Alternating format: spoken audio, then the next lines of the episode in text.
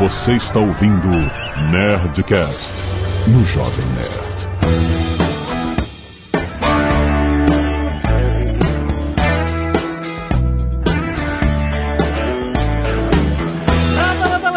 Nerds, aqui é Alexandre Antônio Jovem Nerd e eu perdi o medo de dentista com uma unha encravada. Aqui é o Maurício Gomes Taborda, também conhecido como Dr. Golden Teeth. Eu tenho duas coisas para dizer. Primeiro, eu não sou médico frustrado. e segundo, meu salário eu ganho em gramas. o quê? Gramas de ouro. Ah! Gramas de ouro. Pozinho, pozinho. Aqui o Azagal e o Dr. Golden Teeth não teve coragem de fazer o dente de ouro. Ah! Amarelei. Muito bem, nerds, estamos aqui em mais um Nerdcast de Profissões e hoje vamos falar sobre odontologia, a profissão dentista. E quem melhor do que o Dr. Golden Teeth, aqui uma, uma figura carimbada dos Nerdcasts de e-mails, a gente lê e-mails, já apareceu no Nerd Office também e tal. E aí, por que não, né? Chamar esse cara, o excêntrico doutor que vive botando implantes de ouros em Dubai. Diz que não existe, mas a gente quer acreditar. certo? Pois é. Depois e-mails. Canelada.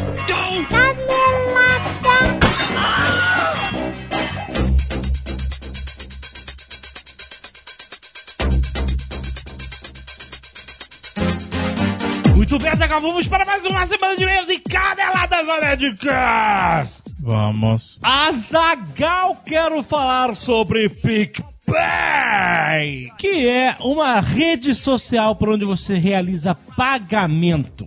Como é que é a mecânica disso? Você tem o seu username lá, você tem um arroba, você pode criar o seu username e você pode achar seus amigos ou pessoas para quem você quer pagar alguma coisa pelo username. Não é por telefone, por e-mail, é só pelo arroba da Certo. pessoa. E aí é simples, você cadastra o seu cartão de crédito Na sua conta. na sua conta, porque toda vez que você fizer um pagamento via PicPay, transferir um dinheiro pra alguém, ó, teu amigo pagou a pizza, você tá devendo, você vai, transfere lá, ele cobra do teu cartão de crédito. Não tem nenhuma taxa. Exatamente o que você pagar pro cara é aquilo que você vai ser cobrado. A não ser que seja uma transação comercial. Aí existem fatores diferentes, mas normalmente pro uso diário da galera passar dinheiro um para um outro não tem nenhuma taxa. Aham. E o que acontece, você também pode cadastrar a sua conta bancária, porque toda vez que você receber um dinheiro, ele vai para sua conta do PicPay, ele fica lá, ou seja, e aí você pode mandar para outra pessoa, pagar outra parada com ele via PicPay ou tal, ou você pode resgatá-lo, e esse resgate é feito como um depósito na sua conta bancária. Então, fácil. Excelente.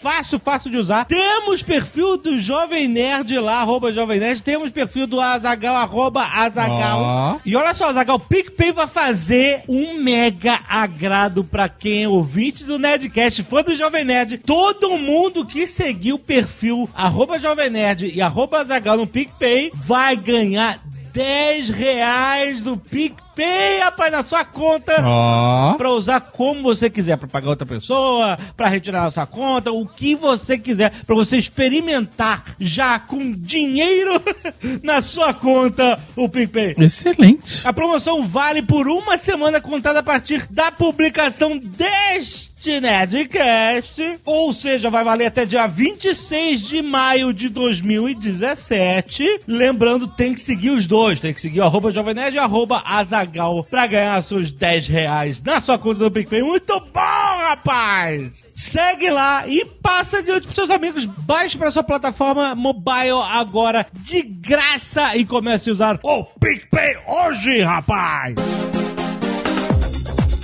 Azagal a Nerd Store está com novidades essa semana, rapaz! É a camiseta Cthulhu!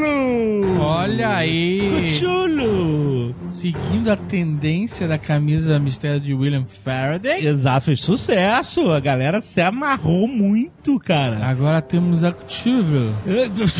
Como é que o outro cara falou que, que ele chama Cthulhu? Clayton. Clayton. a camiseta Clayton.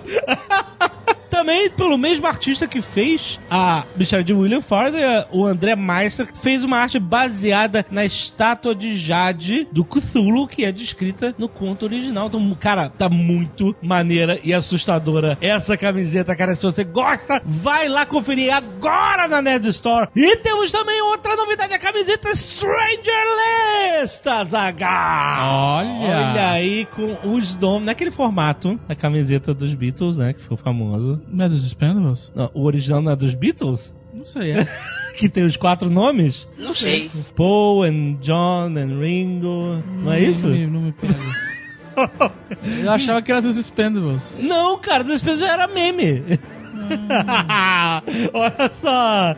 É o Mike and Lucas and Dustin and Eleven and Will, rapaz. Ó, mas Você o não Will tem um tem- diferencial. O Will tá de cabeça pra Uma baixo. referência, o easter eggs. Que maneiro. Cara, essa camiseta é muito, muito, muito maneira. Lançamento exclusivo da Nerd Store. Lembrando que temos a, o a mistério de William Faraday e a The Ham Sandwich Club, que lançou Ih. com grande sucesso, rapaz. Se você quer direto dos lançamentos, é só ir em nerdstore.com.br barra lançamentos, rapaz.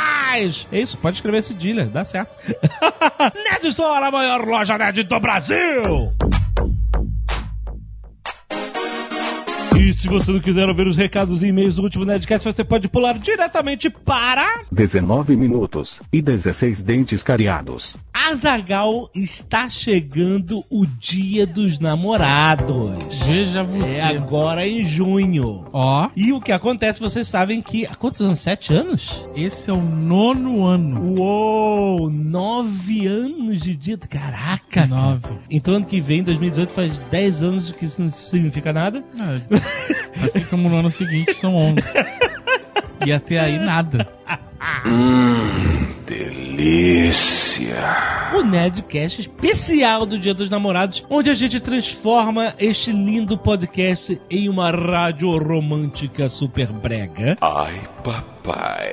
Se você ainda não conhece esse formato, você tem que ouvir os outros pra você morrer de rir com as histórias alheias. É isso que a gente faz, basicamente. Porque você manda a sua história, cara. Alguma coisa que aconteceu bizarra com você. Se você tá procurando alguém, aqui seu coração está pedindo por uma companhia, você também pode mandar isso, se anunciar. Se você quiser falar com o balcão do inferno do Sr. K, você também manda qualquer assunto relacionado ao coração.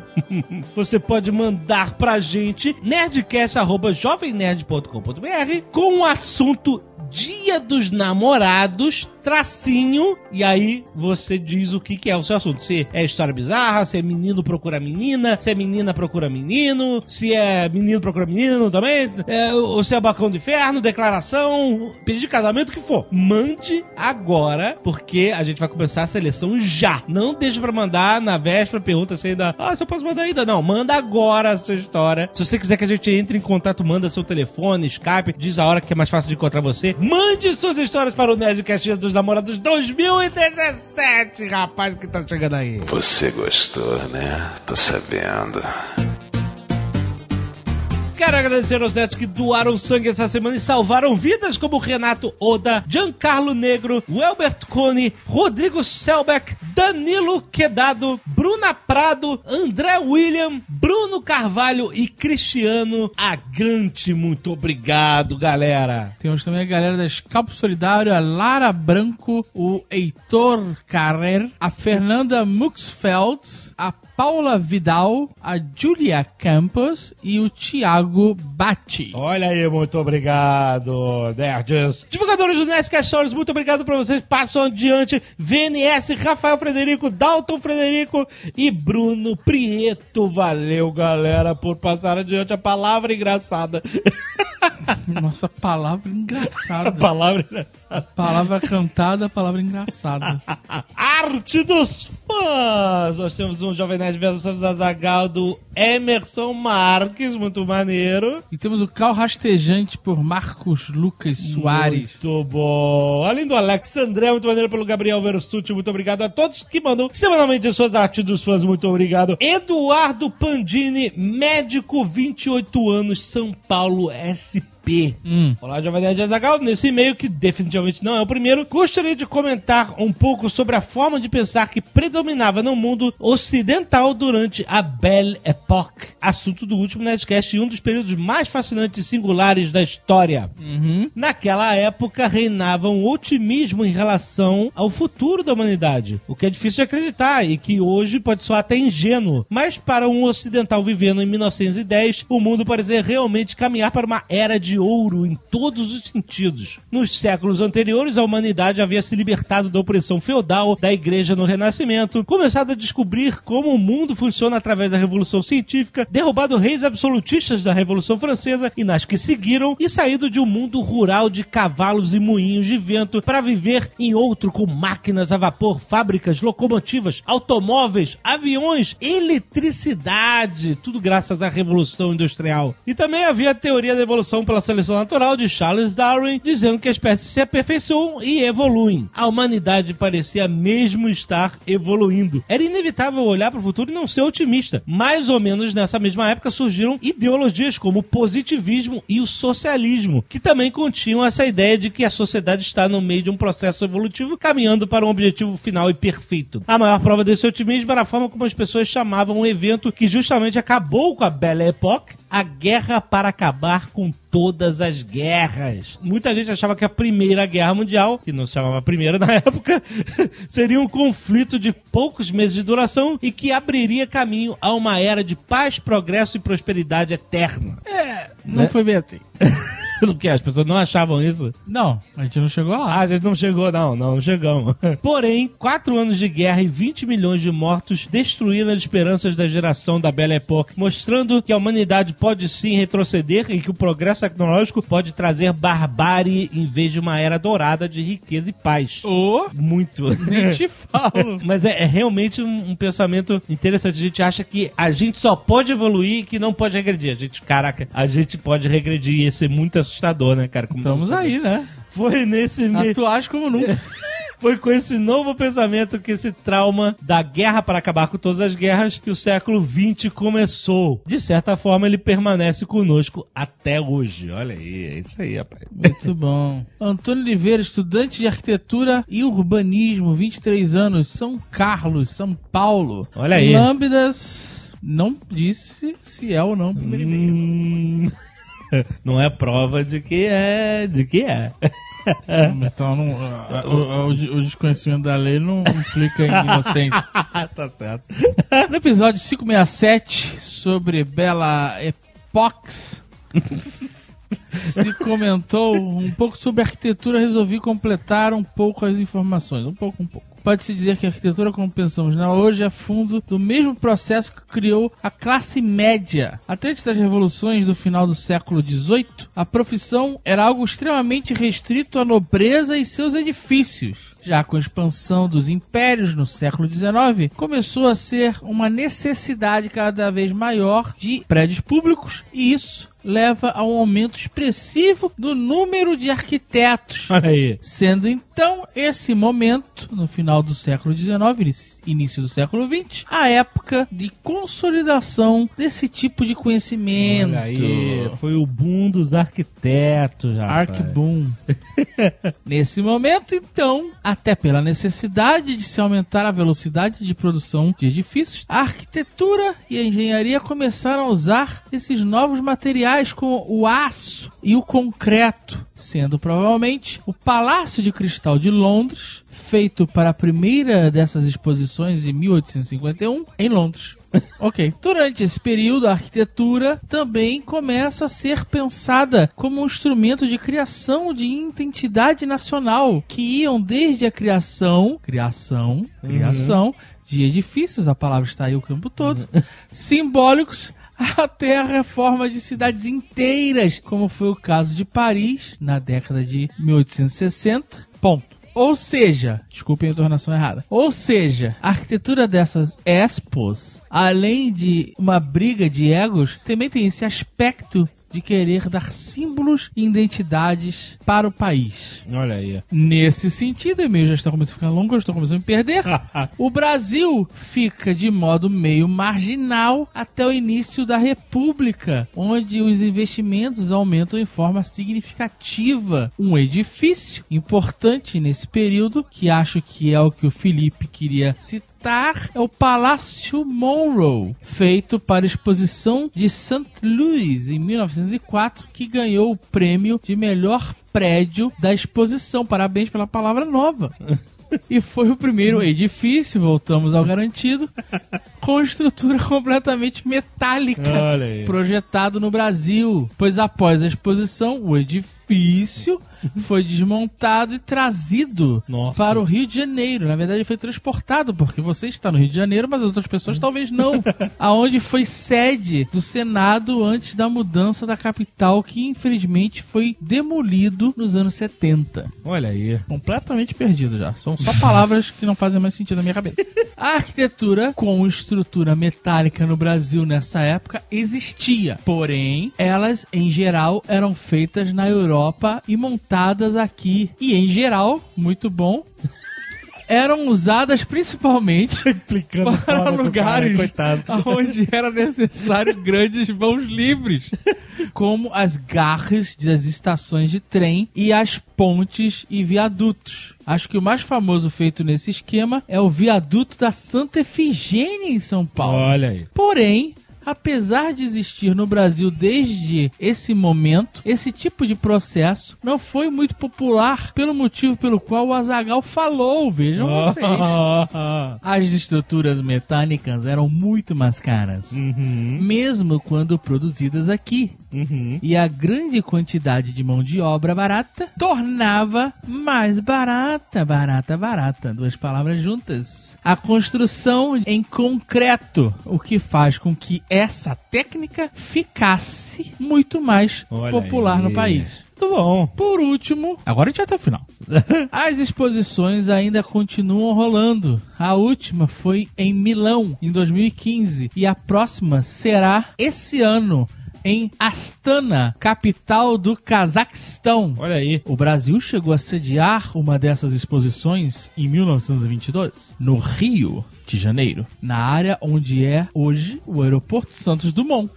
Porém, ela passou meio batida, você poderia usar a palavra desapercebida, É. pois era meio secundária. Olha aí. Em 2015, São Paulo se candidatou à sede da Expo 2020, porém com a crise econômica a candidatura foi um fiasco e quem acabou levando foi Dubai. Olha aí, teremos feira, feira mundial em Dubai 2020. É, vamos comprar passagem. Porra, vamos marcar aí. barato né? comprar agora. Estruturas de ouro Caraca, vai fantásticas. ser... Essa expansão Caraca, eles vão falar assim. Vamos pegar esse pedaço aqui do deserto que não tem nada e vamos transformar em algo do futuro. Por que não? Eles já estão fazendo isso. Já tá, exato, já é a exposição. do Exato, mas já vamos fazer mais um pedaço só para.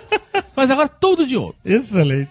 Inajara Barbosa, historiadora, 28 anos, Curitiba, Paraná. Esse não é o meu primeiro e-mail. Muito bom. Muito bom, muito bom, Manuel. Bom, minha contribuição vai para esclarecer sobre a diferenciação entre a Belle Époque e a Era Vitoriana, coisas que se deram em tempos diferentes. A Belle Époque é uma fase que vai se dar na Europa, leia-se França principalmente, entre os anos finais do século XIX, mais ou menos 1871, e que chega ao fim com o início da Primeira Guerra Mundial. Por mais que ela ainda coincida com o finalzinho do reinado da Rainha Vitória, é mais comum associar a Belle Époque com a Era Eduariana, ou seja, reinado de Eduardo VII de 1901 a 1910, que será um período sociocultural semelhante. Na Era Vitoriana existia um clima de austeridade mais conservador. Já na Era Eduardiana, o glamour e o clima de euforia característicos da Belle Époque francesa vão tomar a Inglaterra. O interessante é que a era eduardiana se estende além da morte do rei Eduardo VII, em 1910, para incluir o naufrágio do Titanic, terminando no início da Primeira Guerra Mundial como seu equivalente francês. É isso. Abraço, espero ter ajudado em algo, coraçãozinho. Tá ótimo.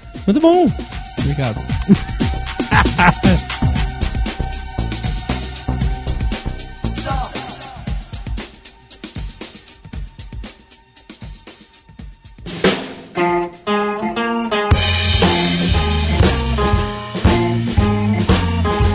vai falar aqui sobre a profissão em geral. Eu tenho várias dúvidas, várias perguntas. Lá vem, vamos lá. Uma é, vale a pena? Cara, Pois é, olha, vai ser meio hipócrita dizer que para mim valeu depois de falar, pô, o cara tá em Dubai, então fica fácil dizer isso. Mas eu ainda acho que é uma profissão que vale a pena, cara. E assim, quando eu falei que na abertura de não sou médico frustrado, de fato eu não sou. E, e tem bastante gente que de fato é. Por quê? Tem gente, é, isso é um dizer na profissão que médico frustrado vira dentista? Basicamente é o mito de vestibular. Ah, que o cara não consegue. Ah, tá. O cara não consegue entrar na porra da faculdade de medicina, o cara, ah, velho, eu vou fazer o Donto, que deve ser a parada mais perto e vai. Eu já vi gente. Eu acho que assim, é, é um certo mito, mas eu já conheci colega meu que, tipo, largou a profissão assim que formou. Ó, eu sou de Brasília, a terra do concurso público. Uhum. Tipo, se você, na sua vida profissional, não fez algum concurso público morando em Brasília, alguma coisa tá errado com você. Porque a, a, cidade conspira que você faça alguma prova de concurso público. Uhum. Já vi muito dentista, cara, largar a profissão para poder trabalhar em áreas totalmente burocráticas acho que isso tinha nada a ver com odonto. Uhum. E assim, a parte clínica realmente não é fácil. E aí, quando você começa a atender paciente na faculdade, isso vai começar ali, são 10 semestres, né? 5 anos. Você começa a atender os primeiros pacientes ali pelo quarto semestre, terceiro, quarto. Você já começa a fazer alguma coisa. E tem, cara, não sei, tem gente que não tem perfil, sabe? E aí não dá conta, mas já vi muito. Eu já tive um colega meu que formou em odontologia e mais pra frente para fazer medicina. Conseguiu fazer, sabe? Literalmente mudou uhum. de profissão. E tem gente que, sei lá, larga no meio. E, cara, é uma, é uma faculdade tão cara, tão cara pra você largar no meio. É, é, é meio bizarro. É caro, uhum. Porra, é, é, caro. Mas olha só, tem um mito de faculdade de odonto que eu vi quando eu era moleque e até hoje eu nunca consegui saber se é verdade ou não. Por que pareça, eu não conheço tantos dentistas assim. Eu ouvi falar aqui na faculdade de odonto que tem aquele negócio de, ah, você, na faculdade de medicina, você começa a estudar anatomia logo cedo, pra meter a mão em cadáver, pra saber se você tem sangue frio ou não, caralho, dá, dá uma filtrada. E eu ouvi falar que na faculdade de odonto as pessoas treinavam em cabeças, só a cabeça da pessoa pra treinar o dente. Ah, rola, rola, rola. Sério? Cabeça cortada, tipo. Ai meu Deus, não. Filme de terror que você corta a cabeça. Pega pela, ali pelo nariz, no meio dos olhos e fatia a cabeça ali. Você tá falando sério? Tem isso mesmo? Sério? Teve isso na tua faculdade? Tem que ter. Chama corte sagital, né? Você pega a cabeça e corta bem no meiozinho. Você corta a cabeça? Não, não, não, não. Já tá aberto. Você não corta. tipo, a peça já tá montada. Mas é tipo Fatality Mortal Kombat, sabe? Cortadinho bem pelo nariz ali. Não, como assim pelo nariz? Não é a cabeça cortada, a cabeça? Não, é a cabeça cortada. Mas você pega a cabeça e corta em duas metades, direita e esquerda. Não é mais fácil explicar assim. Direita e esquerda? Corta no meio? Isso. Você ah. vai ter um lado direito e o um lado esquerdo. Certo. Entendeu? Corta a cabeça bem, tipo, no, é que a gente chama plano sagital. Você vai cortar, tipo, imagina uma faca passando entre os seus olhos. Uhum. Com a faca, com a lâmina, tipo, em pé. De forma que você vai ficar, tipo, exatamente no meio. Você vai ficar metade do nariz pra um lado, metade do outro. Ok. O olho esquerdo de um lado, o olho de outro. Você vai separar em duas metades. Certo. Sendo que é a metade esquerda e, e direita. Pra você estudar a parte de dentro. Puta que pariu. Não, por que não faz um boneco? Não tem boneco? Aqueles bonequinhos bonitinhos da aula de biologia? Porra, cara. a realidade brasileira talvez não permite isso, mas eu já vi uns negócios, depois que eu saí do Brasil, tem uns negócios assustadores, velho. Tipo, no Japão, o equipamento que os caras estudam no Japão chega a ser bizarro. Como tem assim? simulação de dor. Eu não sei como é que funciona isso. Dependendo do procedimento que você tá fazendo na boca do manequim lá, do robô, uhum. sei lá, eu não sei se ele avalia o peso da sua mão, mas dependendo do que você fizer, o robô reage. Ah, mas é um robô mesmo. É, tipo assim, é só a boquinha, né? Sim, a boquinha. É, mas é tipo um robô. Aí, no Brasil aí. tem, é, tem essa porra, ah, meu irmão. É muito mais barato cortar o melão em dois.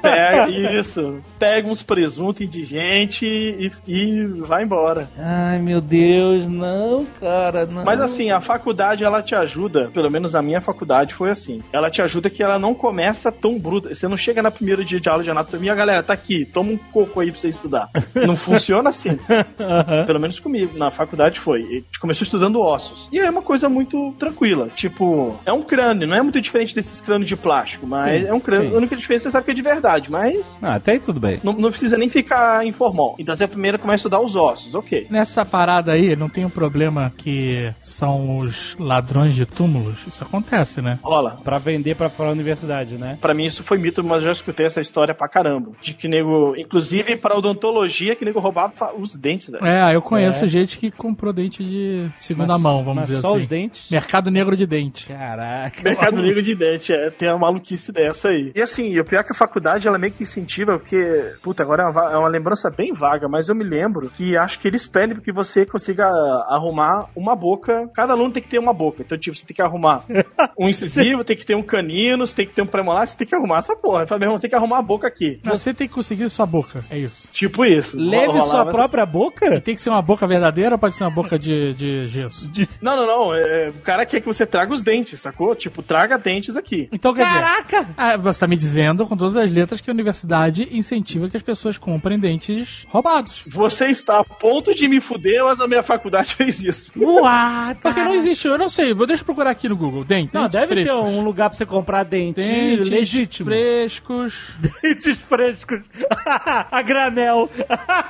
É, o que eu fiz na época foi o seguinte: meu pai é militar, então eu ia no hospital das Forças Armadas, falava com os cirurgiões lá e falava, meu irmão, eu quis arrancarei, vocês juntam. E aí tem muito lugar tipo, hospital público, muitos eles já, já salvam isso, entendeu? Qualquer extração que fazem, eles, eles já tem um banco de dentes que fica lá, porque os alunos, eles sabem que aluno todo ano passa lá pra buscar isso, E entendeu? aí, tipo, material escolar. Gente, olha aí, comprem caderno. Caderno, lapiseira e dentes. É, exatamente. Chegou em janeiro, você compra caderno, traz um incisivo, um canino e um lápis. É isso que você tem que trazer. Caraca, que É, beleza. tem uma empresa aqui, que eu esqueci o nome agora, mas que já foi estudo de caso lá do meu sucesso.com e tal, que é uma empresa enorme do Brasil e que é especializada em fazer ossos pra estudo. Só que Ah, são ossos sim. fakes, né? Não são ossos de verdade, Ah, mas são Super bem feito. mas tem toda, eles são feitos com todas as necessidades que um estudante precisa, sabe? É, é, e é um mercado, é assim, porque cada área da odontologia tem um modelo específico. Então, se você trabalha com periodontia, o modelo tem que ser dessa área específica. sabe? Se o cara, por exemplo, a especialidade dele é fazer prótese ou fazer canal, cada modelo tem que ser específico para isso. E na, e na minha área, por exemplo, que é de instalar implante, eles conseguem. Eu não sei que material é agora, mas é um tipo de fibra, eu não sei exatamente o que. Mas ela tem uma densidade muito similar a osso. Então, quando você perfura, ela simula bem, mais ou menos a pressão que você tem que botar na mão pra broca perfurar o osso, vamos dizer assim. Ela simula bem isso.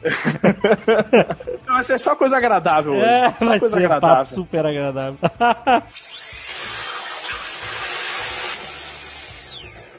O dente é um osso? Não, é uma estrutura. No corpo humano você vai ter somente duas estruturas compostas de, na maioria de cálcio, que é osso e dente. Uhum. Então você tem, de fato, é uma estrutura similar, mas a, a composição é, é- é diferente. Mas ele é uma coisa viva, né? É um tecido vivo, exatamente. É igual osso. O osso tem a quantidade de vaso sanguíneo muito pequeno dentro. Tipo, você não enxerga um osso sangrar. Sim. Mas tem nervação dentro, tem vaso sanguíneo dentro, e o dente também. Funciona do mesmo jeito. Por quê?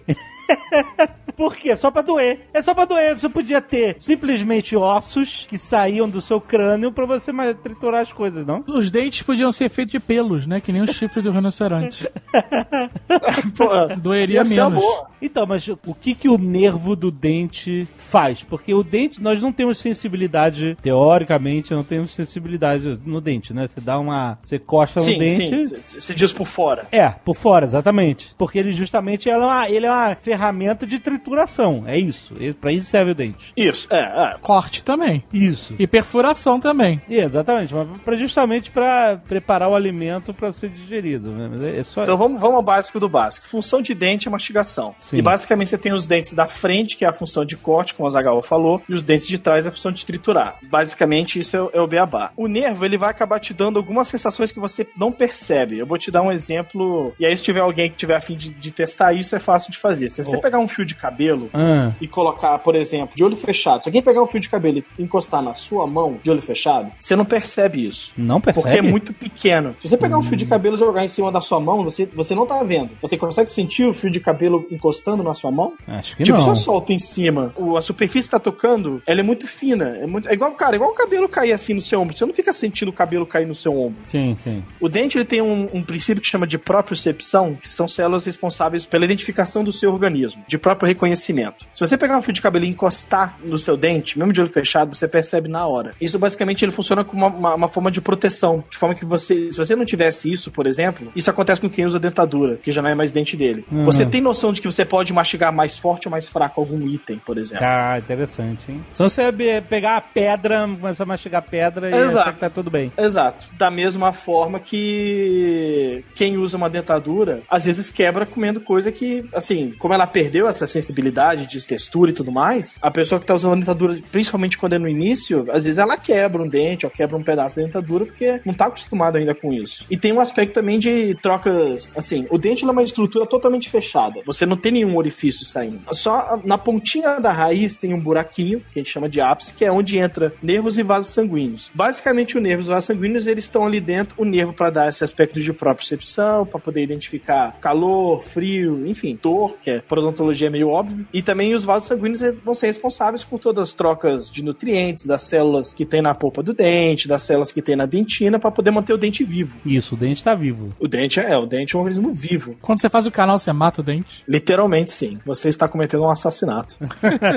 Porque você tira os nervos, é isso, né? É, o, o que acontece quando a pessoa faz um canal é o seguinte: o motivo de você ter que fazer um canal é basicamente porque o nervo do dente inflamou. Só que, como qualquer outro tecido, sei lá, se você bate o braço, torce a perna, alguma coisa, vai inchar. E esse inchaço vai dar um aumento de volume. Mas é, a sua musculatura permite esse aumento de volume. Quando você tem um inchaço, vamos dizer, você tá com o nervo do dente inflamado e esse nervo ele necessita expandir porque a inflamação faz com que esse tecido se dilate um pouco, a parede do dente não permite dilatar. Aí vem a dor mais escrota do mundo, que é a panela de pressão gigante dentro. Caraca. E a única forma que você tem de fazer isso é quando você chega nele, que é você, literalmente, você, quando perfura o dente pra chegar no canal, você literalmente tá tirando essa pressão de dentro. Daí que vem o, Ah. o alívio de fazer isso. E aí você, mas assim, depois que você chega no nervo do dente, você já expôs ele, ele já tá exposto. Então aí você tem que tirar e limpar. Basicamente, tratamento de canal, a grosso modo, é isso. Não adianta só abrir, dar um espaço pra ele e. Não, porque se você deixar exposto, vai continuar doendo. E se você colocar o material em cima, continua doendo. Então tem que ser sacrificado. Na verdade, depende de alguns fatores. Porque você tem o que a gente chama de pulpite, é o nome da doença, né? Inflamação da polpa é pulpite. Você vai ter isso de forma reversível ou irreversível. Reversível, às vezes, é uma cárie que está próxima do nervo, mas não chegou nela. Então você trata a cárie antes que essa polpa necrose, vamos dizer assim. Então tem como você tratar antes. Mas quando ela já chega no nível irreversível, e isso é normalmente. Existem alguns testes que a gente faz para saber se o dente já está num processo irreversível de inflamação. Um deles é através de temperatura. Então você coloca um. Tem um bastãozinho de gelo que a gente tem em consultório, você vai e toca no dente. Na hora que você encosta, dói. Na hora que você tira, tem que parar de doer. Essa é a forma correta da resposta. Uhum. Você encosta, dói, tira, para. Na hora. Se você tira o bastãozinho de gelo e o dente ainda fica aquela dor filha da mãe latejando, esse dente provavelmente vai ter que fazer o canal, porque a inflamação ela já tá num nível que ela não reverte. Olha só, um bastãozinho de gelo, rapaz. É, tem, tem bastãozinho de gelo, tem alguns sprays de. Eu não sei se é nitrogênio que tem ali, mas assim, coisa gelada. Você encostar com uma coisa gelada. Bastãozinho de gelo é o mais comum. No Rain Stimp, eles fazem o contrário. Eles tiram o dente e deixam o nervo. É, é possível. Nossa, Lembra? Tinha esse episódio que o Rain perde todos os dentes. ele fica só os nervinhos. E aí fica só os buracos Nossa, com que aqueles nervinhos, aquelas minhoquinhas saindo, aqueles tentáculos da boca murcha dele. Ai, cara. E, é- e tudo é uma dor insuportável. né?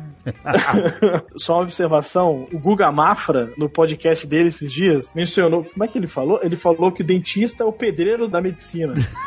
Porque é tipo fazer buraco, remenda aqui, remenda ali. Eu escrevi no Twitter dele e falei, meu irmão, que merda de açougue é esse que você tá indo? Que os caras fazem reboco na tua boca? Também não é assim. Tá? Esculhambou demais. Não, mas será que não quis dizer, não quer querer defender o Google, mas tá defendendo? Porque quando você pega, sei lá, eu não sei, qualquer outro médico que não seja o dentista ou ortopedista, É, que são os pedreiros. é, porque o ortopedista, ele, ele tem que usar umas ferramentas sinistras, cara. Ele não usa bisturi, ele usa marreta, martelo, serrote, Broca. broca, parafuso, sacou? Exato. A mesma coisa o dentista, né? Só que. é, o- é porque assim, eu acho que, na verdade, o certo é dizer que o ortopedista é o pedreiro e o dentista, ele é mais o cara. o artesão. Artesão, Ah, porque é. ele já faz coisas mais delicadas, sacou? É, pode ser. Ele usa aquela. A broquinha é um Dremel, um Dremel, não é uma, uma britadeira que ele usa. Parece uma britadeira, mas é só uma broquinha. Não, mas é, é, realmente o material cirúrgico, quando você pega assim, assusta. Parece o albergue, sabe aquela mesinha do albergue pronta? O dentista e o ortopedista são o baterista da medicina. Baterista, olha aí. Percussionista. É, que o baterista é a mesma coisa. Os músicos normalmente estão lá, apertando cordinha, soprando É. não sei aonde, limpando o instrumento. O baterista não. É porca, parafuso, haste de metal, baqueta, gongo, é tudo uma parada muito mais bruta. É, é, tudo funciona na porrada, né? É, exato. Pra, pra música sair tem que dar porrada. É que nem dentista. É por, é, por aí. Eu não, não, não, não dá pra falar também que tá bem errado, porque não é. Mas, mas também, assim, chegou a ser engraçado, que ele comparou odontologia, depois ele falou que a oftalmologia pra ele é a, é a área high-tech, assim. Tipo, é tudo muito surreal. O cara é quase inútil, ele manda você sentar no lugar e a máquina faz tudo. E, e- e realmente é assim mesmo. Eu- oftalmologia hoje em dia é quase você não mexe nada. Mas a odontologia tá muito bizarra, cara. Tem tecnologia hoje em dia que realmente é muito surpreendente. Eu não duvido que aquela história de machine learning e tudo mais, de que as profissões, eventualmente, várias delas vão acabar sumindo, talvez demore um bocadinho, mas odonto também eu acho que acho que chega lá, viu? Não sei se vai ser necessário dentista. Pelo menos assim, o dentista vai ter que, vai ter que aprender a operar o maquinário e tudo mais, mas já tem muita coisa. Mas olha, eu vou te falar, isso não seria muito bom pro dentista? Porque o que eu já ouvi falar é que a profissão de dentista é muito ingrata pra postura física, né? O dentista tem que ficar tudo curvado, Ah, é ele senta naquela cadeira, ele nunca tem uma posição. O cliente tá deitado, tá ótimo. Aí O dentista que tá fazendo o tratamento, ele, eu já ouvi falar isso, você me corrija. Tem muitos problemas de coluna, de postura, justamente por causa de ficar muitas horas naquela posição ingrata. Aí ele desconta É. no paciente. Eu tinha ouvido falar até que existia um protótipo de uma cadeira de dentista que era tipo uma prancha, onde o dentista ficaria Deitar- deitado por cima do paciente. Caraca! Seria meio bizarro. né?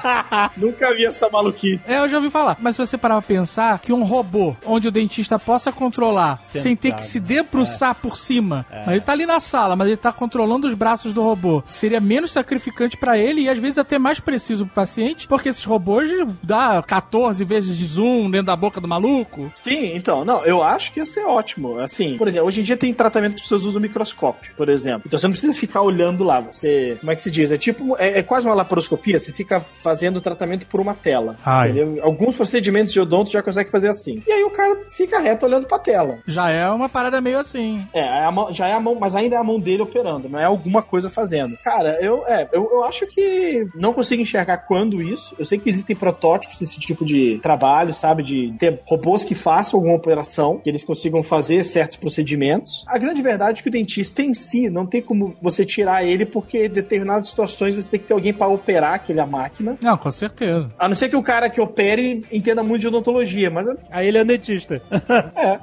É, não faz muito sentido. Mas mão na massa é, é possível, cara. Que hoje em dia já tem até antigamente fazia quando se fazia canal, você pegava uma limazinha e ia descendo e você calculava isso pela radiografia. Literalmente era na base da régua. Você pegava uma régua, media quanto que tinha na radiografia, sei lá, tem 10 milímetros e você aí a lima tinha que entrar 10 milímetros para dentro do dente. Caraca. E se dá uma distorção na radiografia, bom, bem no português, né? Fudeu. Tipo, se a radiografia tá distorcida e aquela imagem é um pouco mais curta do que é na verdade, aquela lima que você colocou, ela vai passar de onde deveria terminar. Pra fritar lá no nervo do cara. É, você é. E aí pode. Algumas merdas possíveis podem acontecer. Mas Quantas enfim, vezes você fez isso? cara, graças a Deus, nenhuma. É.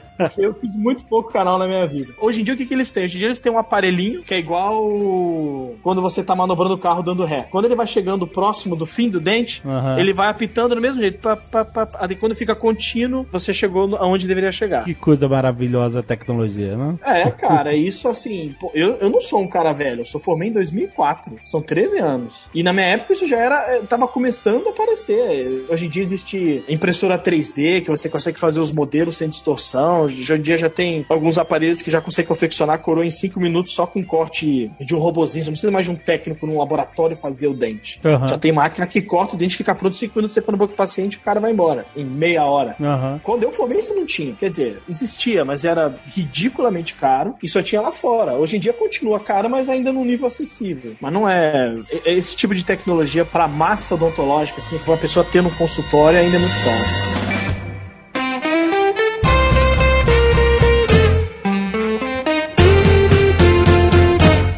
Vocês desejam, né? Eu sei que é impossível, mas senão eu desejo de todo dentista que ele pudesse arrancar a, a cada dentário do paciente, botar numa mesa pra poder trabalhar quieto.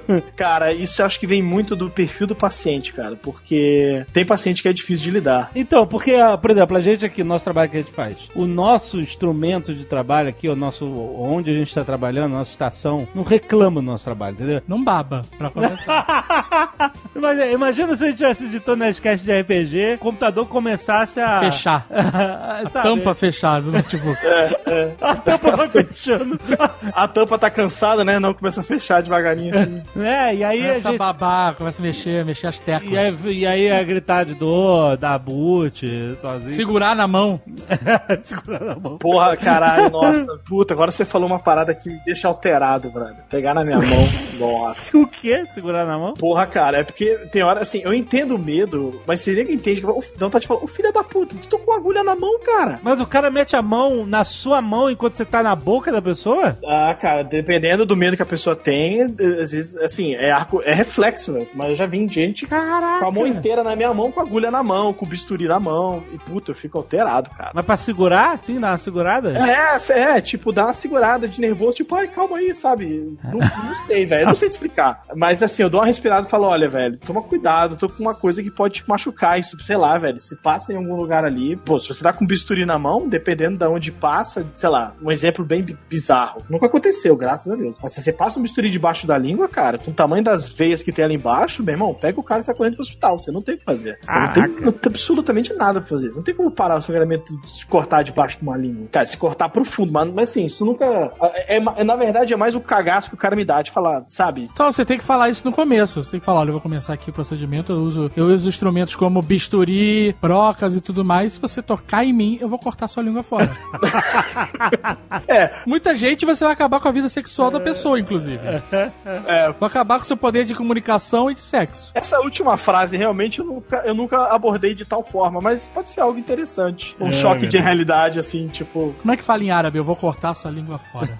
porra, vou ficar te devendo essa. Vou perguntar pra alguém aí pra ver se me ajuda essa. Você não fala árabe, tá em Dubai há 10 anos. Porra, cara, não falo árabe, velho. A comodidade de falar inglês meio que te lasca. Você. eh, Puta, todo ano, aquela promessinha de, de, de início de ano, sabe? Porra, esse ano eu vou, vou aprender alguma coisa de árabe, vou tomar vergonha na cara e aprender alguma coisa de árabe. E puta, velho. E sabe qual que é o problema? A língua árabe é muito filha da mãe. É difícil de falar. Porque eles têm muito fonema que você não fala. Você tá meio que gofando, entendeu? É muito. muito arranhado. É foda falar aquilo. E assim, quando você tá tentando aprender a falar, e o cara já vê que você é um merda falando, o cara já manda inglês, ó, velho, não vou falar inglês. Porra, né? Me ajuda aí. Tipo, um pouco saco pode falar contigo nesse árabe escroto que você tá falando. E, e- então, assim, você não tem estímulo nenhum. A minha esposa fala outra língua, não é árabe, e ela não tem saco de me ensinar a língua dela. Que outra língua que ela fala? Ela fala farsi, ela fala persa. Nossa. Minha esposa é iraniana. Ah, tá. Árabe é mais difícil, porque, enfim, a gente já tá mudando de assunto totalmente, mas é, o persa ela tem, um- ela tem um jeito mais, mais só mais natural aos nossos ouvidos, sabe? São fonemas que você escuta mais frequentemente, só a, a palavra que você não sabe o que significa. Mas não tem um som esquisito, não é gutural assim.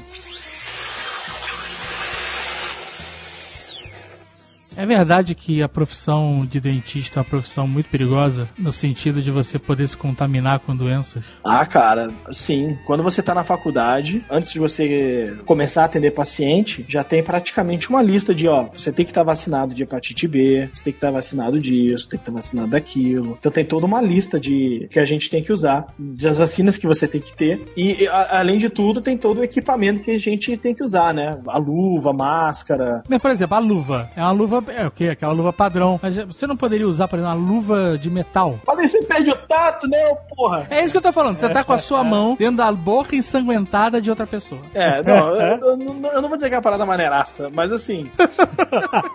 isso é meu dia a dia, cara. Eu vejo sangue todo dia. Se eu não vi sangue, não tem graça. Não, ver também vê, é só ligar a televisão, mas é, eu, eu tô dizendo o seguinte, ó, mais uma ideia do robô, o robô é essencial, porque se o cara tiver uma hepatite, um HIV ou qualquer coisa assim, e você tiver uma, uma microneca, o cara tiver um furinho, você abraço. Então, pois é, aí, aí o que você tá falando é verdade. Então, por Quantas exemplo, luvas você usa? Quantas luvas você usa? você diz do quê? Por paciente? Né? É, por mãozada na boca. Quando você bota na mão na boca de alguém, quantas luvas tem antes de chegar na sua pele? Eu tô imaginando o, consultório do Azagal. O Azagal ia ser assim: o Azagal, a cada ida na boca do cara é uma luva. O bicho ia gastar um milhão de reais por mês. Ele ia botar a luva um por cima da outra. E a, e a última ia ser aquela de borracha de cozinha. Aquela luva até o cotovelo, né? Aquela É, luva. com, com textura. Sabe qual é? Com textura que vai ralando a gengiva do cara toda?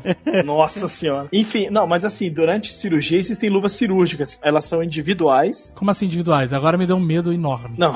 Existem luvas coletivas? Quando você compra uma caixa de luva, a caixa de luva de uso de procedimento normal, que é aquela que faz exame de, sei lá, você vai no médico e o cara abaixa a tua língua pra dar uma olhada na garganta. Essa luva que ele tá usando é uma luva de procedimento que a gente já fala, que é uma, é uma caixa que vem sem pares de luva dentro. Não é até a mão direita, a mão esquerda. Certo. É uma pra qualquer mão. Tá, eu tenho uma caixa dessa em casa. Nunca se sabe. É, enfim, né? A luva cirúrgica, ela vem estéreo, envelopada em pares. Então ela, ela passou por um, por um processo de esterilização. Mas eu quero saber o seguinte: eu- eu- o paciente, foda-se, minha preocupação não é essa.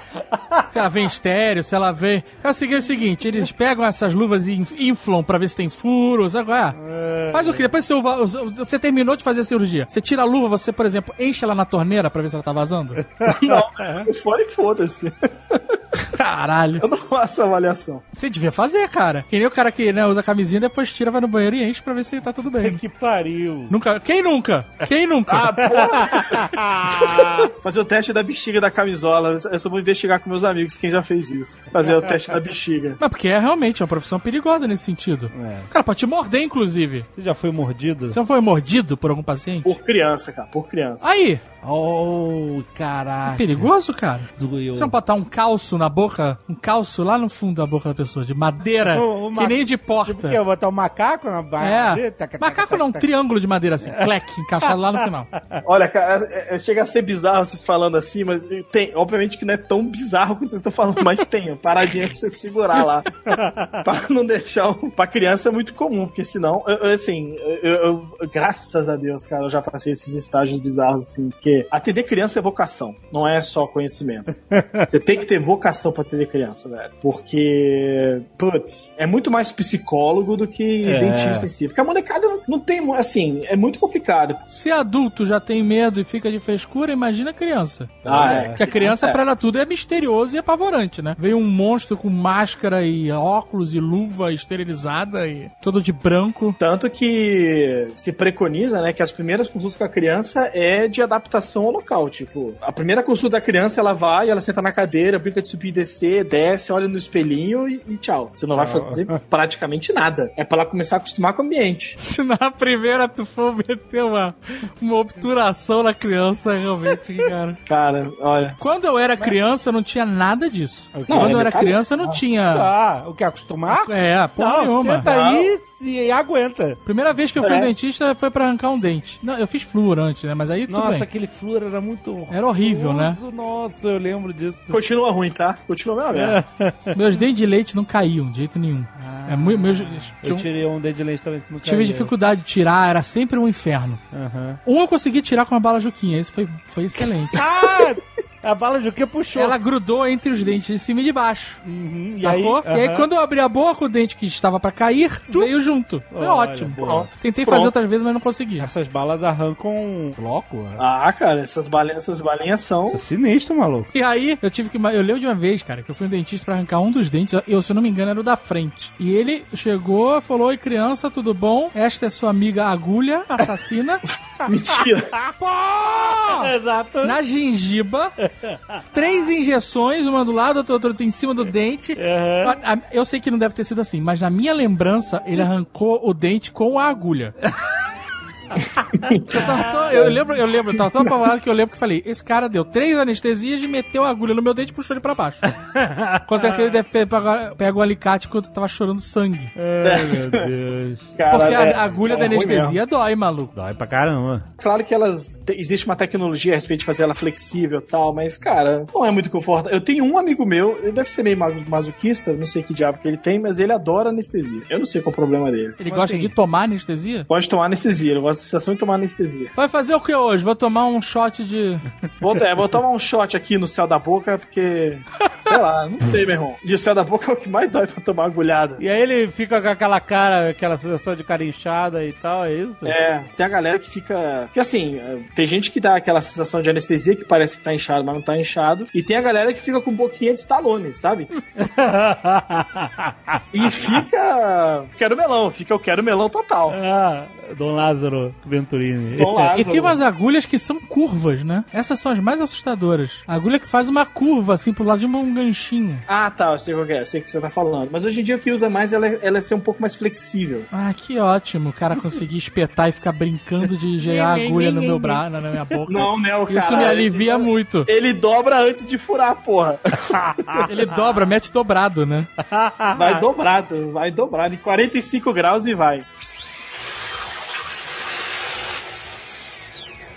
O que eu quero perguntar de anestesia é o seguinte, porque na nossa época era assim, senta aí, moleque, toma três agulhadas logo de cara, É. e aí é isso aí. Toma esse babador aqui, ó, esse negócio pra segurar tua baba. Bota aquele sugador ali.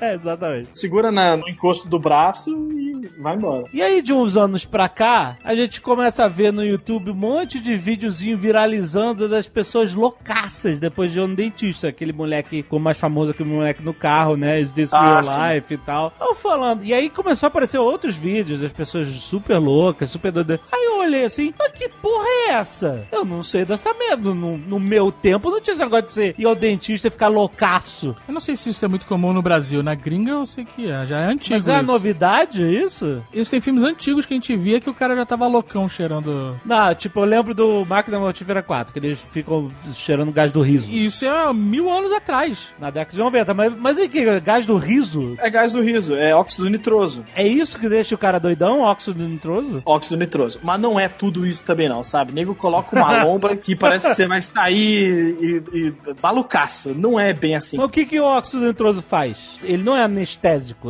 ou Não, é? ele não é. Ele praticamente. Ele literalmente te deixa teoricamente bêbado, porque ele altera seu estado de humor. Ele deixa você Aham. alto, literalmente. Você fica high. Só que em criança isso é muito mais potencializado, porque assim, nunca bebeu nada, nunca tomou medicação. É sério. Então, tipo assim, o Aham. Organismo do, do moleque normalmente é muito puro. Assim, entre aspas, puro, né? Nunca teve muita droga, normalmente. Eu espero que não tenha tido nenhuma. Exato, né? Puta que pariu. É o que se julga. E outra coisa é que eles avaliam isso de acordo com o peso. Então, Aham. de- é, um moleque pequeno, uma dose pequena. Moleque pequeno não, assim, é, você pega uma criança aí, dos seus 20, 20 e poucos quilos, moleque novinho, sei lá, de seus 5, 6 anos de idade, qualquer dosezinha já deixa o moleque bem louco. Mas então isso é só um amansa-leão? É isso? É, isso aí, isso é um sossega-leão. É tipo, é, é você operar um bêbado, vai ser igual. Se o bêbado for um bêbado controlado. Caraca, cara. Não... Só que essa tecnologia envolve algumas coisas que, assim, se você perguntar pra mim por que, que no Brasil isso não pegou, porque até hoje não, não tem muita clínica que usa óxido nitroso. Eu não sei te explicar, assim, nos Estados Unidos é muito forte isso. Eu não sei, eu não sei dizer por que, que não pegou. Assim, eu sei que é um. Que é caro? Eu, é, eu acho que é custo. Eu tenho, até- nunca perguntei quanto é que custa. Na clínica onde eu trabalho tem. No Dubai tem. Tem. Na clínica onde eu trabalho tem. Quanto é? Quantos dirham? Cara, eu vou te falar, não é assim. é, Será por que os, hora, os árabes vão aí pra. que ele não pode beber, né? Caraca! Será que os caras vão fazer tratamento no dentista pra ficar loucão? Olha aí, Cara, olha. já deve ter tido. Mas, é, cara, mas em adulto funciona muito pouco. Por exemplo, a minha área, eu já tive paciente que chega pra mim e fala assim: Ah, eu queria usar óxido nitroso pra tirar um siso, por exemplo. Falei, cara, não vai resolver muita coisa. Porque assim, ele não é um anestésico. Você é tipo você chegar aqui depois de tomar uma vodka. Não vai fazer muita diferença. Aham. Porque a sensação da pressão pra extrair o dente continua lá. Ela funciona melhor em criança. Ah, então me dá o cilindro inteiro, então, porra. Pois é. Aí o que normalmente a gente se faz é medicamentosa, que também é uma forma de você literalmente drogar o cara, que é você dar um comprimido. Acho que o Zagal contou uma história de- recentemente que foi fazer endoscopia e toma um remedinho antes. É isso aí. Tomou Isso, Propofol, que não adiantou nada. Não, mas sabe. antes do. do, do- Ah, antes da Eu parada. tomei um, um ou outro negócio. Ah. É, tipo um Dormonide, ou então um, um Valium. Eu não lembro, eu tava que nem o Tim Maia, tava me dando, eu tava tomando. Pois é, aí você dá uma dessas, o cara. Todas essas medicações, elas não são anestésicas. Elas são opiáceos, que é a medicação que deixa você mais aéreo, você, o seu limiar de dor fica muito mais alto. E aí você consegue executar esse procedimento numa boa. E dependendo do paciente, ele entra no estado de relaxamento que o cara literalmente dorme na cadeira e ronca. Eu já tive uma paciente quando eu tava em Brasília ainda, que eu fiz a cirurgia e a mulher capotou e Caraca, excelente. Bom pra todo mundo, né? é, bom, não, é ótimo. É, não, é- ali é o win-win, com certeza. Eu fiz a cirurgia da, da menina, era uma cirurgia meio complicada. Ela não, ela devia ter uns 15 anos. E, cara, ela chapou o coco. Eu tive que ligar pra mãe e pai e falar: Ó, vamos levar ela aqui no colo, porque andar ela não anda mais hoje, não. Apagou bonito. Caraca. Mas isso, é, mas isso é muito individual. E tem gente que é o contrário. Tem a galera que toma essa medicação, que teoricamente é pra relaxar, e o cara vai pra rave. Aí o cara. Isso é raro, mas tem gente que dá o efeito ao contrário. E aí, cara, aí é o caos. Porque daí o cara quer batucar na bandeja de instrumento, o cara. Aí, Até Dramin tem feito ao contrário, às vezes que eles é, falam. pois né? é. é. E, aí, e assim, você não tem como mensurar, a não ser que o cara já tenha um histórico disso. Ele chega e fala, ah, não, já tomei, não dá certo. Tem cara que toma medicação e. Ou então, como que nem o caso, tem gente que toma uma medicação que é. Por exemplo, a pessoa que tá tomando medicação de antidepressivo, por exemplo, esses remedinhos pra dormir, cara, isso aí é. Isso é MM, faz nada. Porque ele já tá acostumado com a dosagem muito alta e essa medicação não faz muita diferença. Aí, se o cara de fato quiser fazer essa cirurgia apagado, depende do procedimento, né? Porque tem procedimento que você precisa fazer com o paciente apagado e tem procedimento que o paciente quer ser apagado por causa do medo de dentista. Você tem Aham. essas duas variáveis aí. Ah, Assim, se o paciente quer ser apagado, porém o procedimento não precisa que ele estivesse apagado, e ele toma antidepressivo, essas coisas, a única forma que você tem de fazer isso é em hospital. Mandar pro hospital, o anestesista apaga e você faz. caraca, mas aí é muita coisa pra um. É, eu acho exagerado. Eu já vi gente querendo fazer extração de siso em hospital. Eu acho exagerado. Mas, aqui em Dubai acontece muito, cara. Na Inglaterra, assim, eu tenho muito. Aqui em Dubai tem muito inglês, né? E o que são, assim, bom, é, é as piores bocas da Europa que eu já vi. Cara, nossa, como nega porco, brother. Confirmando o estereótipo.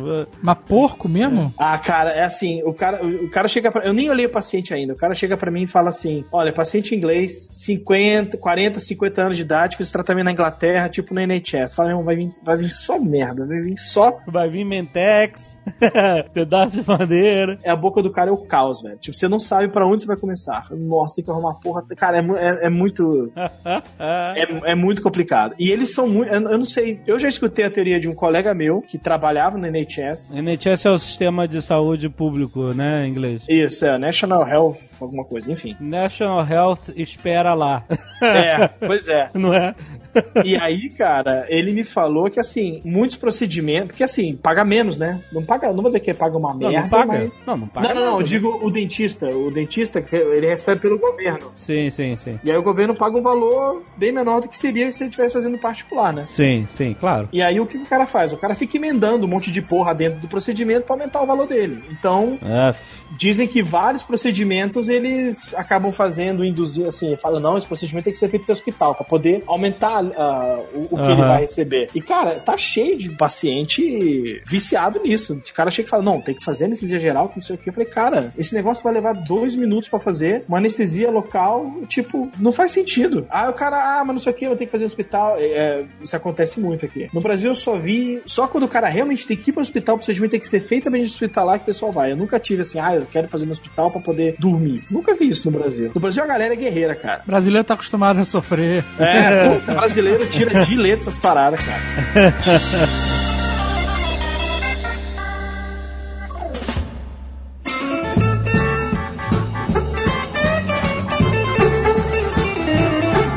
Quando você decidiu ser dentista? por que fui fazer o vestibular para medicina? Não, fui tão... Eu cheguei na faculdade e perguntei quantos alunos por vaga na medicina? É, né? O cara fala, ah, sei lá, 100 vagas. Não, quanto é que tá? O dom? Tá, beleza, fazer o dom. Não, mas enfim, eu sempre. eu- eu- meus pais não são dentistas, na verdade, ninguém. É muito comum você ter família de dentista. Aham. Pai, mãe, não sei o que lá, e vai seguindo. Eu tenho um primo distante que é dentista e não é relevante na minha vida profissional. Eu não sei te explicar, cara, por que eu quis ser dentista. É um negócio que eu achava bacana, por algum motivo. Tenho vontade de meter a mão na boca dos outros.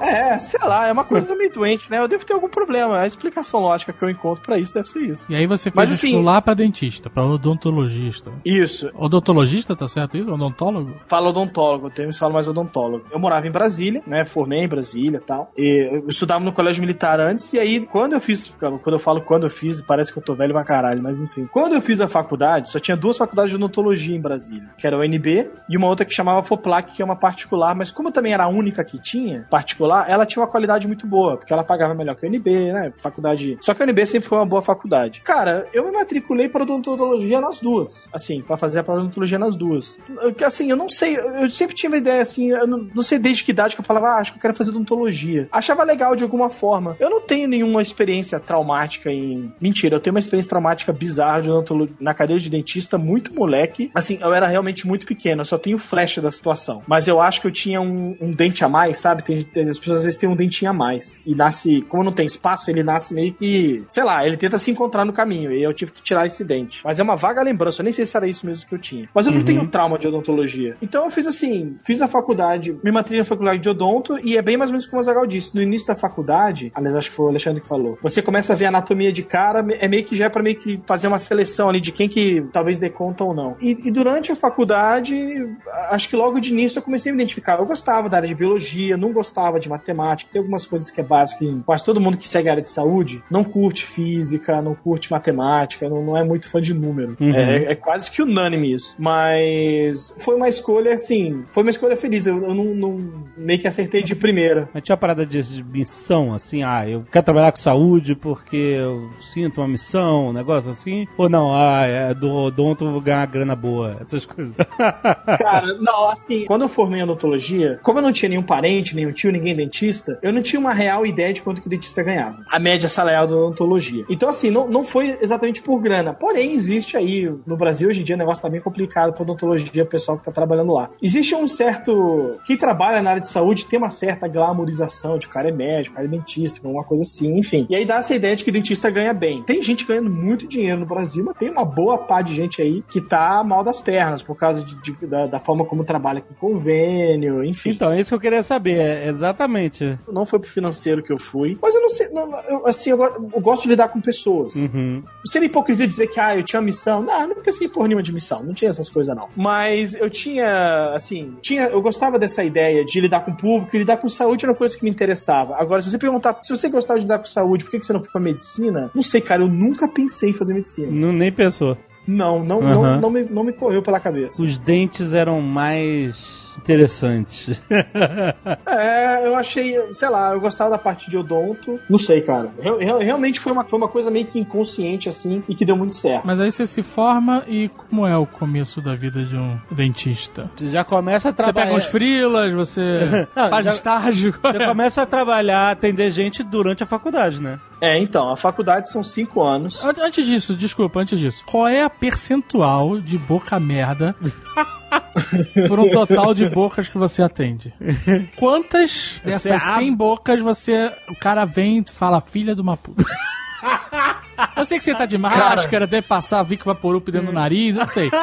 Mas, que vem aquela boca com aquele bafo desgraçado com o resto de feijão que o cara não come há três dias. Ai, ai. Essa a boca a boquinha inglesa. É, cara, olha, é porque depende muito da onde você tá atendendo e, assim, e o público-alvo que você atinge quando você começa a clinicar, com quem, com que público que você tá liga- lidando. Mas, cara, eu diria que, assim, o Brasil tá numa posição relativamente boa, comparado a vários lugares em relação à qualidade bucal, assim. Só que se você for pra periferia, se você atende nessa área, eu vou tentar dar uma resposta mais específica. Quando eu trabalhava em clínica popular, que é quando você forma, eu vou explicar o que é a famosa clínica popular, a porcentagem de boca merda boca boa, cara, eu, eu diria que é 9 pra 1, velho. É 9 boca merda pra uma boa. Mas por que você acha? Porque a pessoa não tem acesso ao tratamento ou falta ou não tem educação É pra... falta de orientação, é falta de educação. O Brasil ainda tá longe de ter um, um aspecto preventivo, sabe? O pessoal. E isso começa desde muito criança. Mas o Brasil é pior que Dubai, por exemplo? É a mesma porcaria. Aqui eu atendo gente de todos os lugares. Então, assim, é muito raro eu ver alguém, por exemplo, usando dentadura aqui. Muito raro. E as pessoas perderam todos os dentes. No Brasil você vê isso com um pouco mais de frequência. Europeu é mais porco, sabe? Assim, os caras realmente escovam menos e tal, mas talvez pelo fato do sistema público ser algo. Todo sistema público é filho e tudo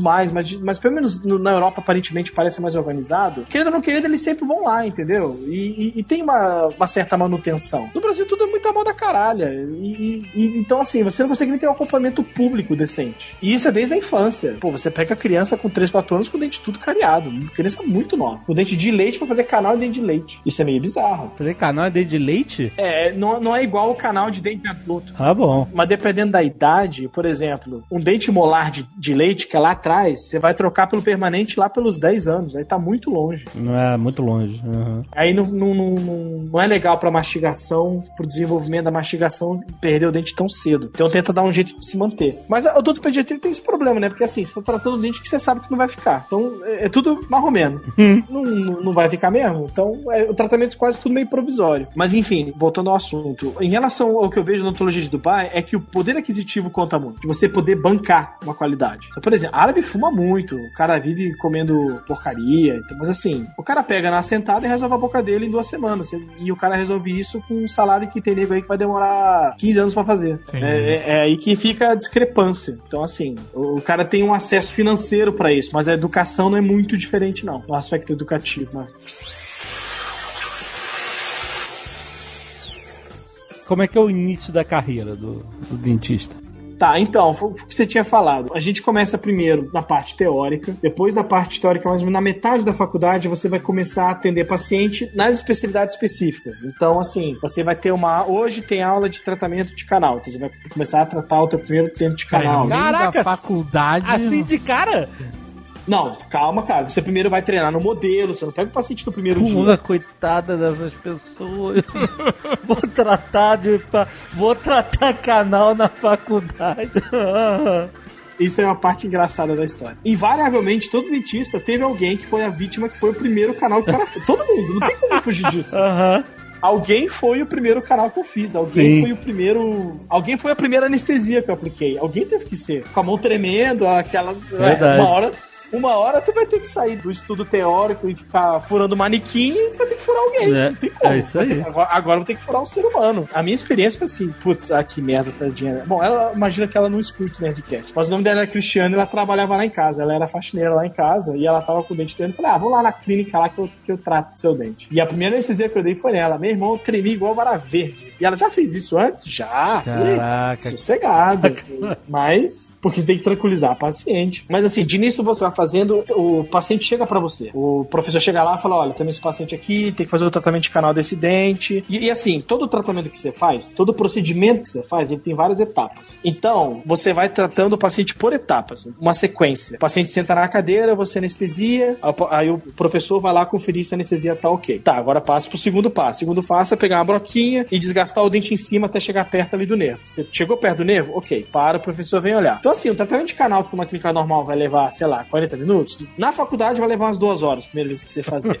e nego tem que ter muito saco, realmente. Os pacientes de faculdade tem que ter muito saco, realmente. Mas é porque também é gratuito, né? Normalmente é gratuito. E querendo ou não querendo, por mais que seja um aluno fazendo, tem a supervisão de um cara que tem doutorado. Então, assim, principalmente no início, é raro você fazer uma merda, porque o professor não permite você chegar muito além. É tudo muito fiscalizado de passo a passo. Quando você chega no último ano da faculdade, aí começa a clínica integrada, que é o quê? É o dia a dia normal de clínica. Vai chegar um paciente para você, olha, esse aqui é teu paciente, tá aqui a ficha dele, e você vai fazer um exame completo e você vai montar um plano de tratamento. Tipo, esse cara tem que fazer uma limpeza, depois da limpeza ele tem que fazer a restauração desse dente desse dente, ele tem que fazer uma coroa aqui, aí você define um plano de tratamento. E aí você começa a entender o cara. E é, bom, enfim, é, é mais ou menos como funciona, vamos dizer, na vida real. Isso seria o último ano de faculdade, e normalmente toda faculdade tem uma cota de procedimentos. Fala, ó, até o final do ano você tem que ter feito duas dentaduras, tem que ter feito isso, tem mais ou menos um plano de coisas que você tem que fazer para poder se formar. Aham. Basicamente, é assim que fecha a faculdade. Cara, estágio em odontologia é meio difícil, porque normalmente é, a faculdade costuma ser horário integral, então tem dia que a aula é manhã, tem dia que a aula é tarde, quando você tá na clínica é de manhã é de tarde. É meio difícil estagiar, principalmente se você tá,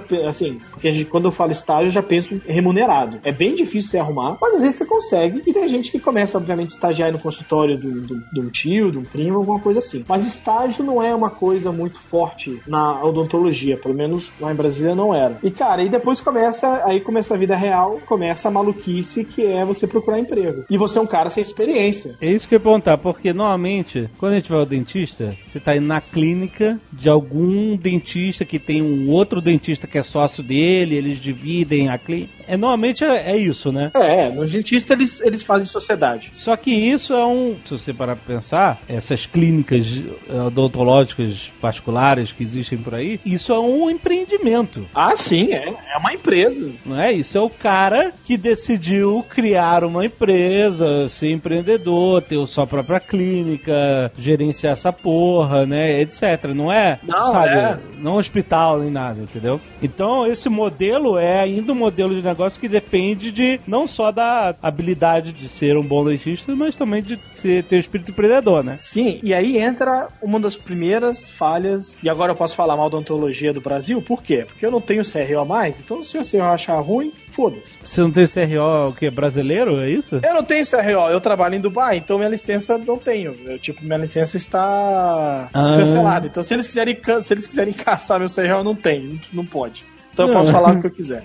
Não, mas assim, falando sério, uma das grandes deficiências da faculdade de odontologia no Brasil, e creio que é, uma facu... é é um problema meio que geral, é você não tem em nenhum momento alguma aula que te ajude em gerenciamento. Aham. Nada, nada. Você não tem nem até coisa básica. Tipo, vamos ter um semestre explicando como é que abre a pessoa jurídica. Como é que você vai abrir uma clínica. Tipo, não é nem questão de como gerenciar, é como abrir a empresa mesmo. Como é que funciona pra você abrir a pessoa jurídica. Você tem que pedir a vigilância sanitária pra abrir. Como é que funciona. Cara, você sai da faculdade, zero. Não sei se isso já mudou agora, mas eu creio que não. Isso eu acho que é a parte mais complicada pro dentista. É você sair de lá, às vezes você até fez uma faculdade boa, você tem um embasamento inicial bom, que obviamente você acabou de sair, você ainda tem muito pra aprender. Mas assim, em relação a gerenciamento essas coisas, cara, o ensino que eu tive foi zero. Praticamente eu, eu aprendi fazendo cursos depois de formado, curso de tem, sempre tem uns cursos assim, gerenciamento para dentista, marketing para odontologia, sempre tem curso desse tipo. E eu acho que é válido fazer porque complementa muita coisa. Mas assim, eu pessoal, a não ser que você já tenha um, um famoso pistolão, alguém que vai manter esse business pra você, eu acho muito arriscado você abrir a clínica logo que você forma. Aham. Porque precisa de muita bagagem, cara. Você tem que ter pelo menos mão. Então, tipo assim, já que você tem. Foi, foi exatamente como você falou. Você tem que ter um lado empresarial da coisa e você vai ter que ter o lado técnico da coisa. E, e de início, quando você forma, você tem, obviamente, o técnico tá melhor do que o, do que o gerencial, mas na verdade o técnico é o que se destaca. Porque, vamos colocar assim, você pode ser um ótimo gerenciador e se você é um merda de dentista, a clínica não vai. Eventualmente, você. Tudo bem, você pode ser esperto o suficiente saber e admitir eu sou um merda de dentista e contrata gente pra trabalhar pra você. Acontece. O- Mas, mas você acaba encontrando gente que é ótimo dentista, entendeu? E às vezes o cara não consegue ter uma clínica grande porque, não sei, o cara não, não, não é bom de gerenciamento e tal, mas se esse cara realmente é bom dentista, ele vai conseguir trabalhar em clínica bacana. E ele vai conseguir ter um padrão de vida ok. Ele vai conseguir levar bem. Então a parte técnica ainda fala mais alto do que a parte gerencial, na minha opinião. Uhum. Então, assim, eu acho que quando você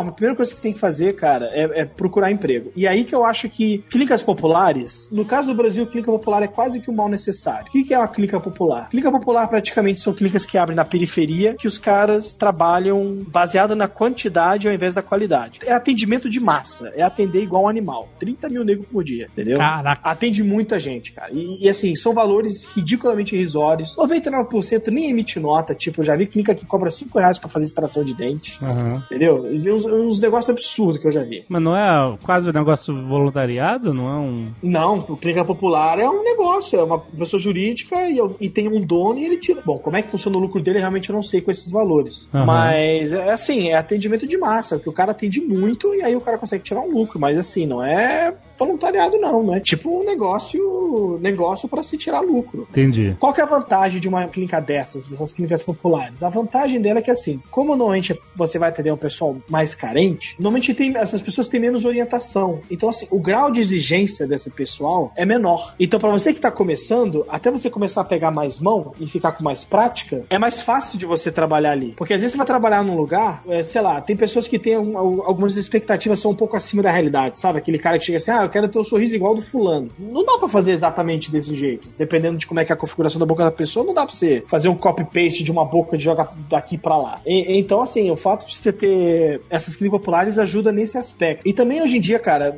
uh, no Brasil é quase que o mercado ele empurra muito pra você se especializar muito cedo. Você procurar uma especialização logo de cara. O cara ser clínico geral hoje em dia é muito raro ele ficar clínico geral durante muitos anos, como antigamente era. O cara era o dentista faz tudo, sabe? Uhum. O dentista da família faz tudo, o cara faz canal, ele faz a dentadura da vovó. Hoje em dia isso tá cada vez menos frequente. A maioria termina a faculdade. Tem muita gente que termina a faculdade, nem começou a trabalhar e já começa a fazer uma especialização de uma área, sei lá, vai colocar aparelho. Aí o cara vai passar a vida inteira só colocando aparelho. Bom, na medicina é igual. O cara termina a graduação em medicina e o cara vai fazer cardiologia, vai fazer ortopedia, vai fazer oftalmologia e tal. Só que normalmente na, na medicina o cara trabalha mais tempo, fica dando plantão, tem um pouco mais de carga, né? A, a odontologia não necessariamente. Uhum. Tem muito curso de especialização que permite que você termine e já comece direto. E você começa a fazer especialização. E outra coisa, no início de faculdade, você começa a conhecer os seus colegas, você pode abrir clínica junto, você vai conhecendo quem é quem, porque assim, né? Você sabe melhor que qualquer um. Às vezes, é, é, amizade é amizade, não necessariamente aquele cara vai ser um bom parceiro para negócio. O cara é seu amigo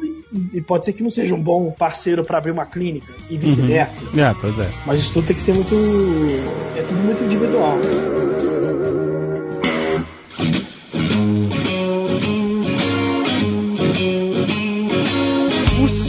Siso, você tem que tirar ou não tem? Porque todo mundo fala, ah, o siso, humanidade não precisa mais do siso. Ele é uma coisa extra, você tem que tirar o seu siso. Ele vai foder tua...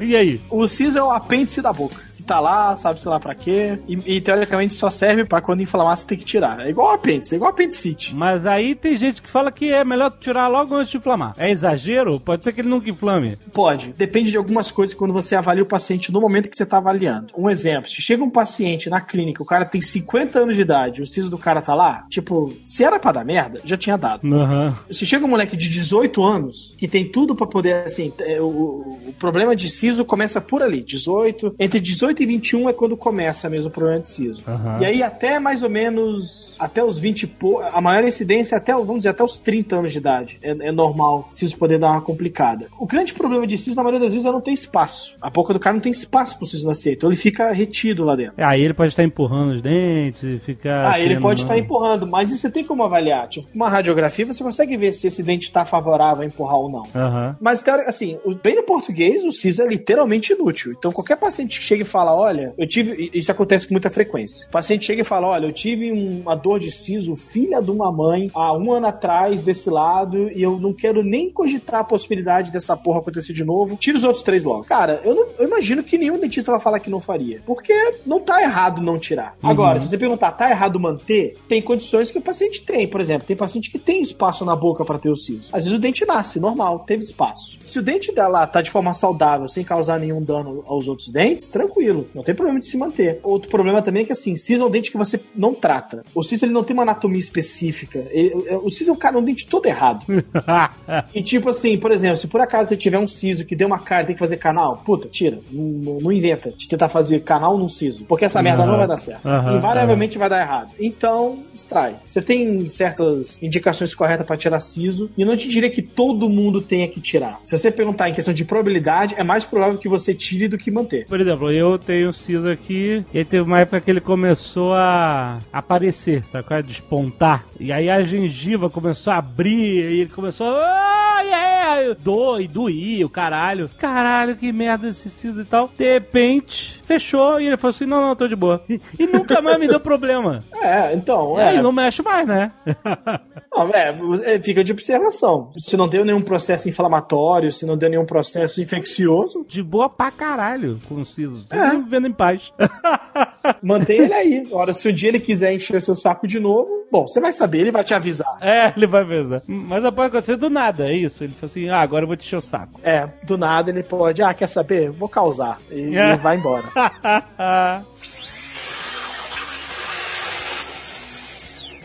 Uma pergunta hipotética baseada na realidade. Certo. Vamos dizer que existe um youtuber que tem olhos grandes. Ah, não. Puta cara. merda. Tá, Esse ok. youtuber resolve, aceitando um desafio que é chamado no YouTube como tag, arrancar um dos próprios dentes com um alicate. Não, não, cara. Sem anestesia, a sangue frio na própria cozinha. Ele faz isso. Ele consegue, deixando um pedaço do dente preso do buraco que era. Então, é, eu ia te falar, ele não consegue. Ele não arrancou o dente, ele quebrou o dente. Diferente. E não conseguiu arrancar o dente. Você viu esse vídeo que eu- questão? Eu vi essa porra. Ai, meu Deus do céu. Não. E aí, quando você faz uma, uma, uma inteligência dessa, o que, que acontece na sua boca? Suponha termos que você seja um youtuber. Na melhor das hipóteses, na melhor das hipóteses, ele vai ter uma infecção pela exposição da polpa. Isso é o mais leve que ele vai ter. Não, mas ele foi no dentista depois, né? Teoricamente. Não, ele tirou? É, eu não sei. Não, deve ter ido. né? Ele falou, não sei vou que no eu não, dentista. eu não reponho diariamente. Eu não reponho diariamente. Cara, ele não tem como não ter ido, porque aquilo deve ter doído muito bizarramente. O que, que o dentista teria que fazer naquela merda? Tirar o pedaço do dente, a- abrir a gengiva. Ah, meu irmão, se fosse eu, eu falei, ah, já, tu quer ver como é que é pra tirar essa anestesia? Então vamos terminar essa merda direito, então. Liga a câmera aí, eu vou tirar essa resta agora sem anestesia. Faz outro vídeo aí, filha da puta. Faz agora, é. Vamos ver agora como é que você vai lidar. Não, cara, ali assim, é o seguinte, é, eu não vou lembrar agora que dente que era, se era no primeiro premolar ou era no segundo premolar. Ah, o dente era, você tem o canino, é o atrás do canino. Tá, é o primeiro premolar, é, foi isso mesmo. Então, assim, ele quebrou o dente. Assim, nossa, a gente fazendo avaliação de vídeo merda do YouTube, mas enfim. O cara pegou um alicate e se você vê que ele gira a mão pro lado. Ah. Ele não puxa pra baixo, ele gira pro lado. Ele gira pra frente. Ele quebrou. O- Esse dente tem duas raízes. Que é pra ficar mais legal, tem duas raízes, né? Só pra dificultar um pouco. É. Basicamente o que acontece? Ele já terminou de quebrar o dente. O dentista, se trabalha com cirurgia, ele só precisa anestesiar aquilo, porque teoricamente ele já abriu, então o nervo tá lá exposto. Então, pra pra ficar legal, a anestesia mais doída na odontologia é quando você anestesia direto no nervo. Então você já anestesia logo no nervo. Ah, O cara para ele já ficar feliz. E aí, como ele já quebrou o dente, você só, literalmente, com uma broquinha, você separa uma raiz da outra e puxa. Então, teoricamente, não é complicado. E, cara, antibiótico, pra não dar uma infecção. Mas aí ele ficou com aquele buraco ali. E aí, pra botar o dente de volta? não, não vai botar, vai fazer a prótese, né? Não, eu digo dente, algo. Tapa buraco ali, entendeu? O tapume ali, como é que faz? Não, é, você, di- você diz imediatamente. Não, não, não precisa ser imediatamente. Eu quero saber assim, quanto um idiota que faz um negócio desse gasta depois pra tapar o buraco que tinha um dente no lugar. Um dente teoricamente perfeito. Tem algumas alternativas. Um- basicamente, depois de você tirar esse dente, a melhor, assim, na, na melhor hipótese possível, ele só quebrou o dente. Vamos colocar que ele não quebrou nada de osso ali. Ai, tomara que tenha quebrado, tomara. Se ele quebrou só dente, beleza. Quebrou o dente, tira o resto que ficou lá dentro, espera a cicatrização óssea, coloca o implante e deu. Mas peraí, tá, ok, mas pode ser que ele tenha quebrado a cara junto? Não, a, a assim, o que ele pode quebrar seria é mais ou menos assim, a parede do osso, ela é muito fina. Então, às vezes quando do jeito que ele virou a mão pra frente, ele pode ter quebrado a tábua do osso na frente. É como se tu abrisse uma janelinha, entendeu? E aí não tem osso pra segurar mais nada ali, não tem. É tipo, ficou uma janela. É, puta, não sei como explicar essa porra direito assim, mas a questão é, ele pode ter criado um defeito no osso dele, mas não é algo assim visível. Já tá com o dente de volta. Já botou o dente, filho da puta. Ah, ele pode estar só com a provisória, pô. Ele pode estar só com a provisória, uma prótese de acrílico colada nos dentes do lado. Ah. Pode ser só isso que ele tenha. Não sei que merda ele tem. Tá, mas ele botou um dente. Pra ele consertar e ficar como era antes, ele tem que botar uma prótese, certo? Meter uma broca, parafusar um dente no lugar. É isso. Isso, ele- essa prótese ela pode ser colada nas- nos dentes do lado ou pode ser uma prótese sobre o implante. Quanto custa? Em, em reais ou em ouro? Em gramas de ouro? Em reais pra facilitar o entendimento, que a variação do ouro tá muito grande. é, tá foda. Cara, ele mora no interior de Minas, né? Deve ser mais barato. Mas assim, quanto tempo- pensando em Brasília, que deve ser um, um valor basicamente médio também de capital, de Curitiba e de São Paulo, ah, velho, não vai gastar menos aí. Por baixo, ele não vai gastar menos de 3, 4 mil aí. Isso aí. É só isso que eu queria saber. Pra fazer o implante, né? Ele pode fazer a parada mais tigre, pode fazer uma parada meio merda, né? Botar o Mentex, né? Pode colocar um Mentex, o cara é, exato. O cara, o cara pega um chiclete, gruda o dente e deixa lá. Não sei, né, velho? Mas realmente foi muito retardado. Eu, eu, assim, eu, eu nunca vi vídeo desse maluco, mas quando eu li o título, eu falei, ah, não é possível que esse cara fez isso. Não é possível. Isso que é a merda, a gente dá audiência, é a merda, é a merda. Mas é que você tinha um, todo um, uma motivação clínica, né? De profissão. É, eu queria entender, porque, cara, não é fácil arrancar um dente, cara. Não, não dá pra entender. Entender você não vai entender. Entender ninguém vai conseguir. Olha só, você como dentista, você olha pra boca das pessoas e fica julgando os dentes? Todo dentista julga aí. Nossa! Eu sabia, eu sabia. Inevitável. Se falar que não julga é um mentiroso do cacete. É impossível não julgar. É a primeira coisa que você vê. E eu quero saber o seguinte, por que, que você arregou colocar meu dente de ouro? E a- Tu não tinha tempo, porra. Tinha sim, você que ficou falando que não dava tempo, tinha vários dias ali. dente de ouro. Onde você vai botar o dente de ouro? Tu vai arrancar outro dente com alicate? Botar Não, eu vou arrancar o dente num dentista e botar um de ouro no lugar. Caralho. Caralho, Zagal, puta que pariu. Faz um vídeo, pelo menos, dessa porra. Ele não queria fazer, queria só botar uma capa. Qual é a graça disso? Virar um rapper? Não, eu- eu- é o seguinte, cara. Se tu quiser fazer a maluquice, a gente vai na maluquice. Se tu quiser tirar o dente, cara, vai. Só não vai da frente que vai ficar meio escroto. Eu cheguei em Dubai e tu falou, oi, não veja bem. Tu queria no meio do shopping ali, Mas tu cara? acha que essa merda leva o quê? 15 minutos pra fazer? Eu não sei, eu tô te perguntando aqui agora. Quanto tempo leva pra fazer? Olha, se, se a gente fosse fazer da forma certa, Quanto custa um canino de ouro? caralho, meu, de ouro, eu não sei quantos gramas de, de. Tô falando literalmente sério. Eu não sei quantas gramas de ouro são necessárias pra poder fazer o canino. Considerando o ouro odontológico aqui em Dubai, cara, um- sem contar o implante, a coroa deve sair uns 8 mil, 10 mil mais ou menos. Uh, É, conteúdo, Jovem Nerd. é, tá bom. A empresa que paga. Ah, de fuder. Quantos dentes de ouro você já implantou aí em Dubai? Bom, desmistifico falar que implante de ouro não existe, não, né? Do jeito que tá. Como assim, cara? Impla- o implan- im- dente de ouro existe. Você pode fazer o dente de ouro. Mas não, Ah. tranquilo. É caro pra caralho, mas dá pra fazer. O implante em si, ele tem que ser de um material biocompatível. Então, normalmente usa titânio. Que também é um material... É, é nobre, né? Não é um cobre, cobalto, qualquer coisa. É, uma- uma- é um metalzinho ok. Mas os implantes são de titânio. Não, não, não existe implante de ouro. Infelizmente, não existe. Mas dente de ouro tem. Vou melhorar a sua pergunta, então. Que é mais ou menos o seguinte. Quando a gente faz o implante, normalmente o dente, pra ficar bonito, ele é feito de cerâmica, né? O que você tá enxergando na prótese é uma cerâmica. Só que essa cerâmica, ela é muito friável. Tipo, a cerâmica, ela é, ela é fraca. Se você morder muito forte em cima da cerâmica, ela quebra. Então, normalmente, todo dente, ele tem um revestimento de metal por dentro, pra poder dar resistência. Esse metal que segura a coroa, normalmente é feito de ouro. Só que ela, você não vê. Ah, que graça. Qual a graça de você ter um dente de ouro que você não vê? Eu tô falando, o dente de ouro pra fora eu fiz quase nenhum, cara. O povo aqui não é rapper americano. Os caras querem dente branco e tal. Pô, eu tô, tô, tô- tá vendo? Tô- você tá desmistificando meu apelido, cara. Vai cagar tudo agora.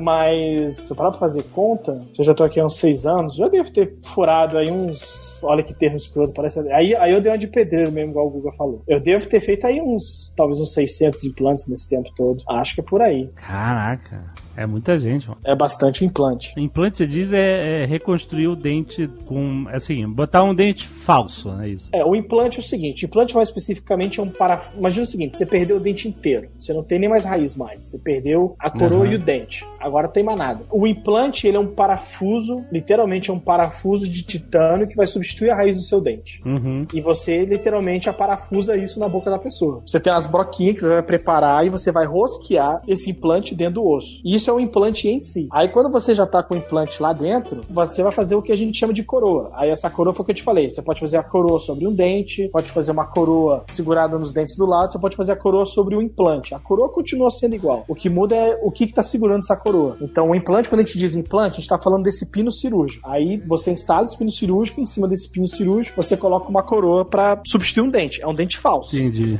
Mas assim, quando bem feito, cara, e, e tem foto que você vê que fala, olha, tem um desses aí é implante. Tu não consegue saber qual que é. Quando é bem feito, você não consegue Aham. diferenciar. Essas pastas de dentes que fica assim, os dentistas aprovam, usem, é, parece o cara de jaleco lá, tudo high-tech, o cara mostrando a pasta de dente. Então, qual é a de pasta de dente? Pasta de dente não é um sabão do dente, né? Dente frício é o nome técnico. A dente frício é o nome técnico?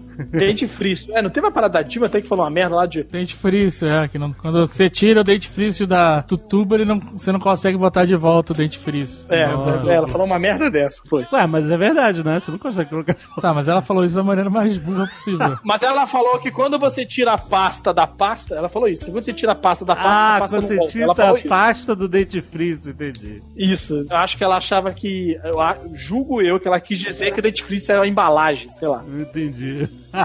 Mas e aí? Em primeiro lugar, quando eles dizem que é aprovado por 95, 98% dos dentistas alguma coisa, nunca ninguém perguntou nada. Eu- é igual Ibope, eu nunca opinei. Pra falar, ah, se a prova é essa tal. Enfim, cara, não é um sabão. Tecnicamente dizendo, ele é um tipo de sabão. Não é só pra deixar um cheirinho bom na boca, é isso? Não, ali tem flúor, cara. Ali você tem um componente químico que faz uma troca. Tem uma parada ali. Cara, com- sério, quando eu vou comprar pasta de dente, uma cacetada de pasta de dente, e tem aqui é, branqueamento, ou Essa 12 branqueamento horas, que eu já ou- ouvi falar que não adianta porra Então, eu não entendo nada, eu... A branqueamento ela ajuda você a manter se você fez um clareamento. Você- ela por conta própria, melhor você botar só da cáustica na boca, vai fazer mais efeito. Eu acho que você não devia dar esse tipo de dica. A não ser pro youtuber que a gente conhece. Pô, meu irmão, é, a Colgate nunca me deu um centavo. Se a Colgate quer conversar, a gente conversa. Mas, mas, ué, não faz diferença. A pasta, a pasta de dente. De, aliás, a pasta de dente clareadora ela tem um problema seríssimo. Olha eu fudendo com o mercado. Nossa. Não, mas você... Não, mas ó, a- o consumidor é um serviço aqui. Então vamos lá. Agora serviço à comunidade. A pasta de dente clareadora, ela é muito abrasiva. Já ouvi falar isso. E o fato dela ser abrasiva é muito como a pessoa, depois de escovar com essa pasta, deixar muito sensível. O dente acaba ficando sensível pra caramba, a, a gelado. Aham. Não, não é uma boa cara. A pasta clareadora é furada. Porque ela não vai clarear e ela ainda vai meio que atacar teu esmalte, é isso? Tem a tendência de mais dar merda do que te dar um benefício. Não, pasta clareadora, esquece. Não- Não faz muito sentido. Ela meio que serve por um período determinado quando você tá fazendo clareamento pra poder manter aquele clareamento. Mas, tipo, pra uso diário, hum, não tem muito sentido usar ela. Tirando que os caras começam a inventar muita coisa, que é só pra deixar a coisa mais cara. Não, pasta de dente com bolhas de oxigênio. Não, pa, você ouviu essa? Pasta Quando de, tem umas bolinhas, uns bolinhos, eu gosto, acho legal. pasta de dente com bolhas de oxigênio? Eu não sei com bolinha de oxigênio, às vezes tem um que tem uns bolotinhos que faz uns crack quando você mastiga, eu, eu acho. acho interessante. Eu acho. É, eu tô falando de oxigênio tem que parar pra ler, porque eu também não quero sair despejando falando que é tudo uma merda. Mas é, no final das contas é, né? É Assim, na verdade, cara, Eu vou fazer a pergunta que vai, vai, vai ser a definitiva. Eu posso comprar a pasta mais barata que tiver? É a mesma coisa, tudo? se vo- então, Não vem com esse então. É. a vigilância sanitária, ela determina que você tem uma quantidade mínima de fluido, não sei o que, essas coisas. Eu não tô comprando a pasta de dente no camelô. Eu tô numa farmácia. Pode pegar mais barato. É isso que eu quero. Exatamente, é isso que eu quero saber. Tem uma pasta de dente que custa do real, da marca Dentinho. Não sei qual é o nome, mas é uma marca que tem coisa de vigilância sanitária, tem tudo que tem que ter na pasta de dente. E tem uma pasta de marca famosa que tem comercial com o dentista de jaleco invadido banheiros, que custa 20 reais. Você pode meter a mão no dentinho, que é a mesma coisa, certo? Pode ir feliz. Aí, é isso que eu queria saber. Essa é a nossa, nossa dica. E te digo mais, escova de dente. Quanto mais firula ela tem, tipo, tem escova que dá pirueta e tem a serra que joga pra casa do caceta, e a serra que não sei pra onde. Massageia a gengiba. É, é, é, é, tá, tá, tua gengiva tá estressada pra caceta, ela precisa de um shiatsu, a gengiva agora. Tem umas que tem umas cerdas de borracha pra massagear a gengiba. Olha só. Cara, assim, a questão é, se você sabe a técnica correta pra escovar, a única coisa que de fato, vou dizer assim, é um requerimento correto é que ela tem que ser macia. A única coisa, para escovar dente tem que ser macia. Escova média, ela, cu- ela costuma ser pra escovar prótese, e escova dura pra escovar dentadura. Mas a escova, se for muito macia, não corre risco dela não puxar aquela. Sabe? Não limpar tudo direito. O fato da escova ser macia, ela também te ajuda a calcular se você tá escovando muito forte, porque se você compra uma escova macia e a tua escova vira uma vassoura de piaçaba em três dias, você tá escovando muito forte, cara. A minha, a minha vira. Todas viram. Mas não é pra escovar forte? Não, porra! Jovem Nerd, se você... Eu se escovo a sua- forte pra tirar a craca. Se a sua placa bacteriana virou pedra, você tem que ir no dentista. Não, caraca. Se tu já tá com aquela craca metalheira que não sai mais, é mesmo só com limpeza. Não, não é, não é por causa da craca. é Quando foi a simplesmente- última vez que você foi no dentista? Foi ano passado. Então, tá, tem que voltar, limpeza. tá na hora de voltar. Tá esfolando pasta de dente, escova de dente pra tirar craca? Não, mas não é pra tirar a craca, é só pra escovar o dente, porra. É comum isso, as pessoas escovam com força, mas não é força, é técnica, não precisa escovar com força. Não é força, é técnica. Falou o seu Miyagi do... É, é. Ah, qual é a técnica? Não, não, é? pelo amor de Deus, o cara vai ensinar a escovar os Não, dentes. vai, de- vai. Você saber. pega a porra da escova e, e faz tchum, é isso, só isso. É, Isso não é gilete, não. Não, mas às vezes é ele tem uma parada que ninguém Não fala. tem segredo, cara. Ah, não, olha só, por exemplo, de cima pra baixo. Fala. Escova aquela merda sem fazer força, é isso. Eu, eu tô imaginando como é que vai ser essa merda explicando sem ter um, um modelo pra mostrar. Mas É o que eu vamos tô uma- falando, não adianta nada. Teoricamente são cinco passos. Eu explico e se o povo entender, entendeu. O que não entendeu, não posso fazer nada. Deixa eu botar imagens ilustrativas. Pois é, foi no aplicativo. Eu nem sei se como é que vai achar isso no aplicativo. Ah, a gente bota o Jovem Nerd. Os cinco passos basicamente são: primeiro, a escova tem que estar em posição inclinada em 45 graus em direção à gengiva. Viu? Deu pra entender isso ou já foi meio tapa na cara? Você não pode encostar a escova reta. É isso. Você tem ela que não é inclinar 90. ela. Ela é inclinada em. Por exemplo, você tá escovendo a arcada de cima, você tem que inclinar ela em 45 graus em direção à gengiva. Já tô fazendo errado. É claro que você vai fazer. Você destrói a porra da escova em três dias. É, isso é meio óbvio. Ah, Então, primeiro passo é esse. Segundo passo é a posição que a escova fica. Basicamente é o seguinte: a escova ela tem que ficar na linha que separa o dente da gengiva. A forma mais fácil de entender é: tua escova ela tem que esconder os dentes, mas você não pode escovar a gengiva. Você não precisa escovar a gengiva em si. E também não pode ficar mostrando o dente. Então você vai inclinar em 45, no caso da arcada superior, você vai inclinar em 45 para cima e vai colocar a escova de uma forma que você não tá vendo os dentes. É tipo bem na, bem na divisão entre dente e gengiva. Beleza, aí tu vai. Terceiro passo é o movimento. Muita gente pensa que tem que fazer de cima para baixo. Tem um motivo de por que, que esse não é o melhor movimento. Não é que não possa ser feito, pode ser feito. Só que as pessoas fazem errado. O que, que a maioria faz? A maioria fecha os dentes e fica para cima e para baixo igual um alucinado. E aí você já cagou tudo. Então, assim, já que você vai fazer errado, a forma mais correta e, e mais fácil é você fazer movimento na horizontal. Tipo, só, só passa de pra frente e pra trás. Aquele movimento básico, padrão. É. Desenho animado? Desenho animado? Desenho animado, Tom e Jerry. Não precisa daquela em cima pra baixo mesmo? Não, não precisa, não precisa. Porque é o seguinte, o problema é que quando você faz pra cima e pra baixo, é que quando você desce, normalmente na hora que você sobe, você sobe mais acima e você tá jogando aquela cerda na gengiva. Você acaba arranhando ela. Ah. e tem uma tendência da gengiva a recidir. E aí você termina de escovar o dente cuspindo sangue. É, muita gente acaba fazendo isso. Então, assim, o certo seria você descer, fazer um movimento pra baixo, botar a escova no lugar de novo. Fazer pra baixo, botar a escova no lugar de novo. Fazer pra Entendeu? baixo. E, puta, é um saco isso. Demora mil anos. Até o dentista tá falando isso. Não faz sentido. então você coloca e faz na horizontal, porque vai dar o mesmo efeito. Vocês não podiam inventar um enxaguante bucal que resolvesse isso tudo? Que a gente não precisasse mais escovar o dente? Super ácido. Não sei se vai ter um ácido, alguma coisa que você faça uma bochechada e quando você cospe, teu dente tá novo, bom de boca. Cara, o problema é que, tipo, coisa que fica presa mecanicamente, né? Tipo a, a, famo- a carninha que ficou entre o dente. A Ah, mas aí não tem que usar fio dental? Sim, tem, mas você tá falando do quê? Usar o fio dental e só o bochecho? Isso. Seria isso a teoria? Cara, Não, não. A, a- a teoria que eu quero do mundo perfeito é um bochecho que faz tudo, entendeu? Eu quero praticidade. O fio dental É. você tem que ir mesmo lá no Olha, último. quem usa no fio dental acabou de falar. Quem, é, Olha aí, quem, olha quem não usa o fio Mas É dental. muito difícil ir lá no último. É muito difícil. Porque você rasga a boca toda. O meu maior problema com o fio dental é o espelho, que fica asqueroso depois. Ah, Cara, o correto é que você passe em todos os espaços entre dentes. Não tem como fugir. é, muita coisa são corretas. Ah, uma, vez, uma vez eu comprei um jatinho pra limpar os dentes. Já sabe aquele jatinho? Ah, tem também, é. Qual é, Jatinho? Hoje em dia tem um negócio que chama Air Floss. Isso, é um negócio desse. Você dá uma, uma borrifada. Puta, e é interessante. Caralho, eu nunca cuspi tanto sangue na minha vida. Sério, eu achei que eu tava tendo hemorragia. Foi uma quantidade absurda de sangue, cara. Meus dentes ficaram ótimos. Mas a quantidade de sangue foi uma parada maluca, cara. Ficou ótimo, eu fui fazer a transfusão depois, mas ficou tudo certo. engraçado, isso aí também cai na mesma história, cara. É engraçado como falta orientação. A gengiva já tava inflamada. Provavelmente também, mas a questão é que esse jato, ele sai com uma certa pressão, não é muito devagarinho. Porra, é uma pressão pneumática de pôr de gasolina. Caraca. Então o que acontece? Você tem que fazer isso, só que você não pode direcionar a porra da ponta do negócio contra a gengiva, que senão ele detona. Você tem que colocar ele contra a posição da gengiva, de forma que pegue só o dente. Tu não pode jogar o ar contra gengiva. Sangrou porque você deu uma. uma puta, você deu uma alucinada na gengiva e ela sangrou. Muita teoria. Mas tá- é cheio de teoria, cara. É, o meu não era só ar, não. Tinha água, de um esguicho. Caraca, esse negócio deve ser caro. Não era caro, não. sei o que é. Acho que. Era um aparelho que você... Eu troquei um presente que você me deu que eu não gostei e troquei por ele. Se você- é verdade, o pior é que é verdade. Eu acho que é a pilha, né? Eu acho que é a pilha que funciona isso. Ele é recarregável.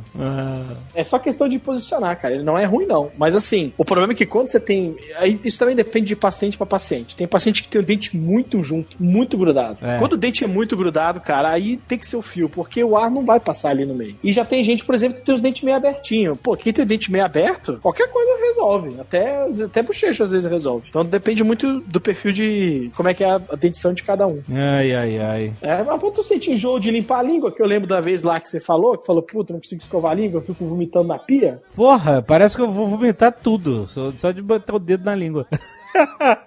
Próxima ida a Dubai vai ter uma consulta bonita, vou falar tudo. Faço questão Porra. do ONR ser atendido pelo doutor Golden Teeth. É, isso, isso- isso ainda há de acontecer. Eu vou ficar com vergonha que eu vou ser julgado. Pô, Jovem, você é um cara público, você é julgado invariavelmente, senão que você não joga na sua cara isso. Mas eu já alcancei a meta de ir pra. Não sei se o Jovem Nerd vai lembrar disso. Uma vez tu tava fazendo um. Eu não sei que diabo que você tava fazendo. O negócio que você tava jogando Halo no Xbox. Você tava jogando online. É uma coisa que você tava jogando online e tava ao vivo. E eu tentei entrar no mesmo lugar pra jogar contigo. E aí tu leu meu nome lá. Caralho, eu tô bonito, eu tô bonito de Dubai. Não sei como é que tu conseguiu ver meu nome. Faz um tempo pra isso. Jogando Halo? Puta pariu, não... faz muito tempo então. É, faz tempo. Era o Halo. Puta, não era nem o último, acho que era o 4. Mas, enfim, eu já consegui entrar na leitura de e-mail. Eu, impressionantemente, entrei no Nerdcast, tô chocado com isso, mas muito agradecido. que isso. É, eu não sei se você ajudou qualquer um a decidir ser dentista, mas você tá aqui, né? Cada um leva a sua cruz, cara. A sua já é de ouro, né, doutor Golden